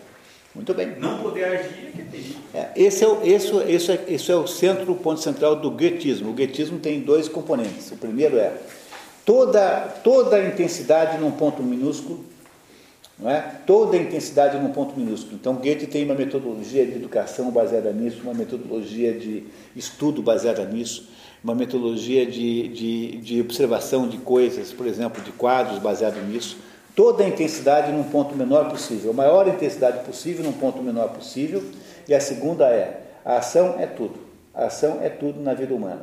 É, na Alemanha o Goethe, você é um educador, né? Educador, é. educador. Muito bem, é, isso que eu, que eu estou aqui descrevendo como sendo essa ideia de que a ação é tudo, é um princípio educacional, sem dúvida nenhuma. É uma maneira de você construir um ser humano. O pessoal da antroposofia, Rudolf Steiner, gosta muito Steiner, inclusive, parece que foi o, o curador das obras de Goethe. É. Muito do desenvolvimento da filosofia é. antroposófica é baseado é, é, na Goetheanista. Acho, acho que você tem toda a razão, porque eu tenho um amigo que é antroposófico e é, é um sujeito especialista em. tem enorme interesse em Goethe, deve ser por causa disso, então. Inclusive essas coisas de plantas, também as formas das plantas. Isso. Ok, pessoal, acho que chegamos aí é, no fim de outro exercício. Daqui a 30 dias vamos ter o Dom Juan.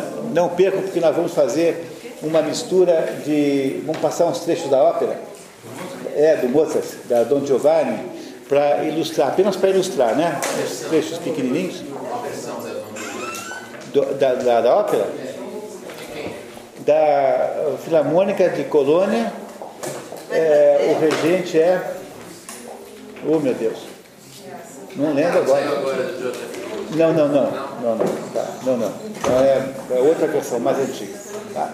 Ok, pessoal, muito obrigado. Até a próxima. Até, agora você tem DVD, mas é antiga. Foi, é, é nos anos 80, aí, mais ou menos isso. É bonito.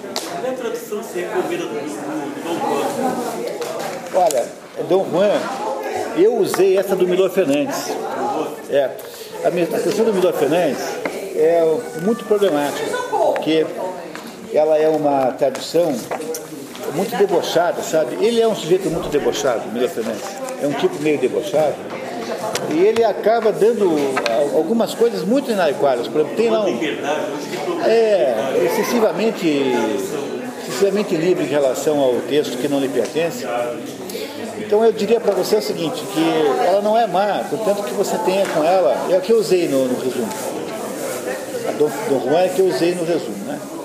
Ela não é má, mas ela é de alguma maneira discutível. Agora eu não sei quantas outras tem, tem várias aí. De modo geral, essas traduções são garantidas. Deve ter, deve ter uma tradução do.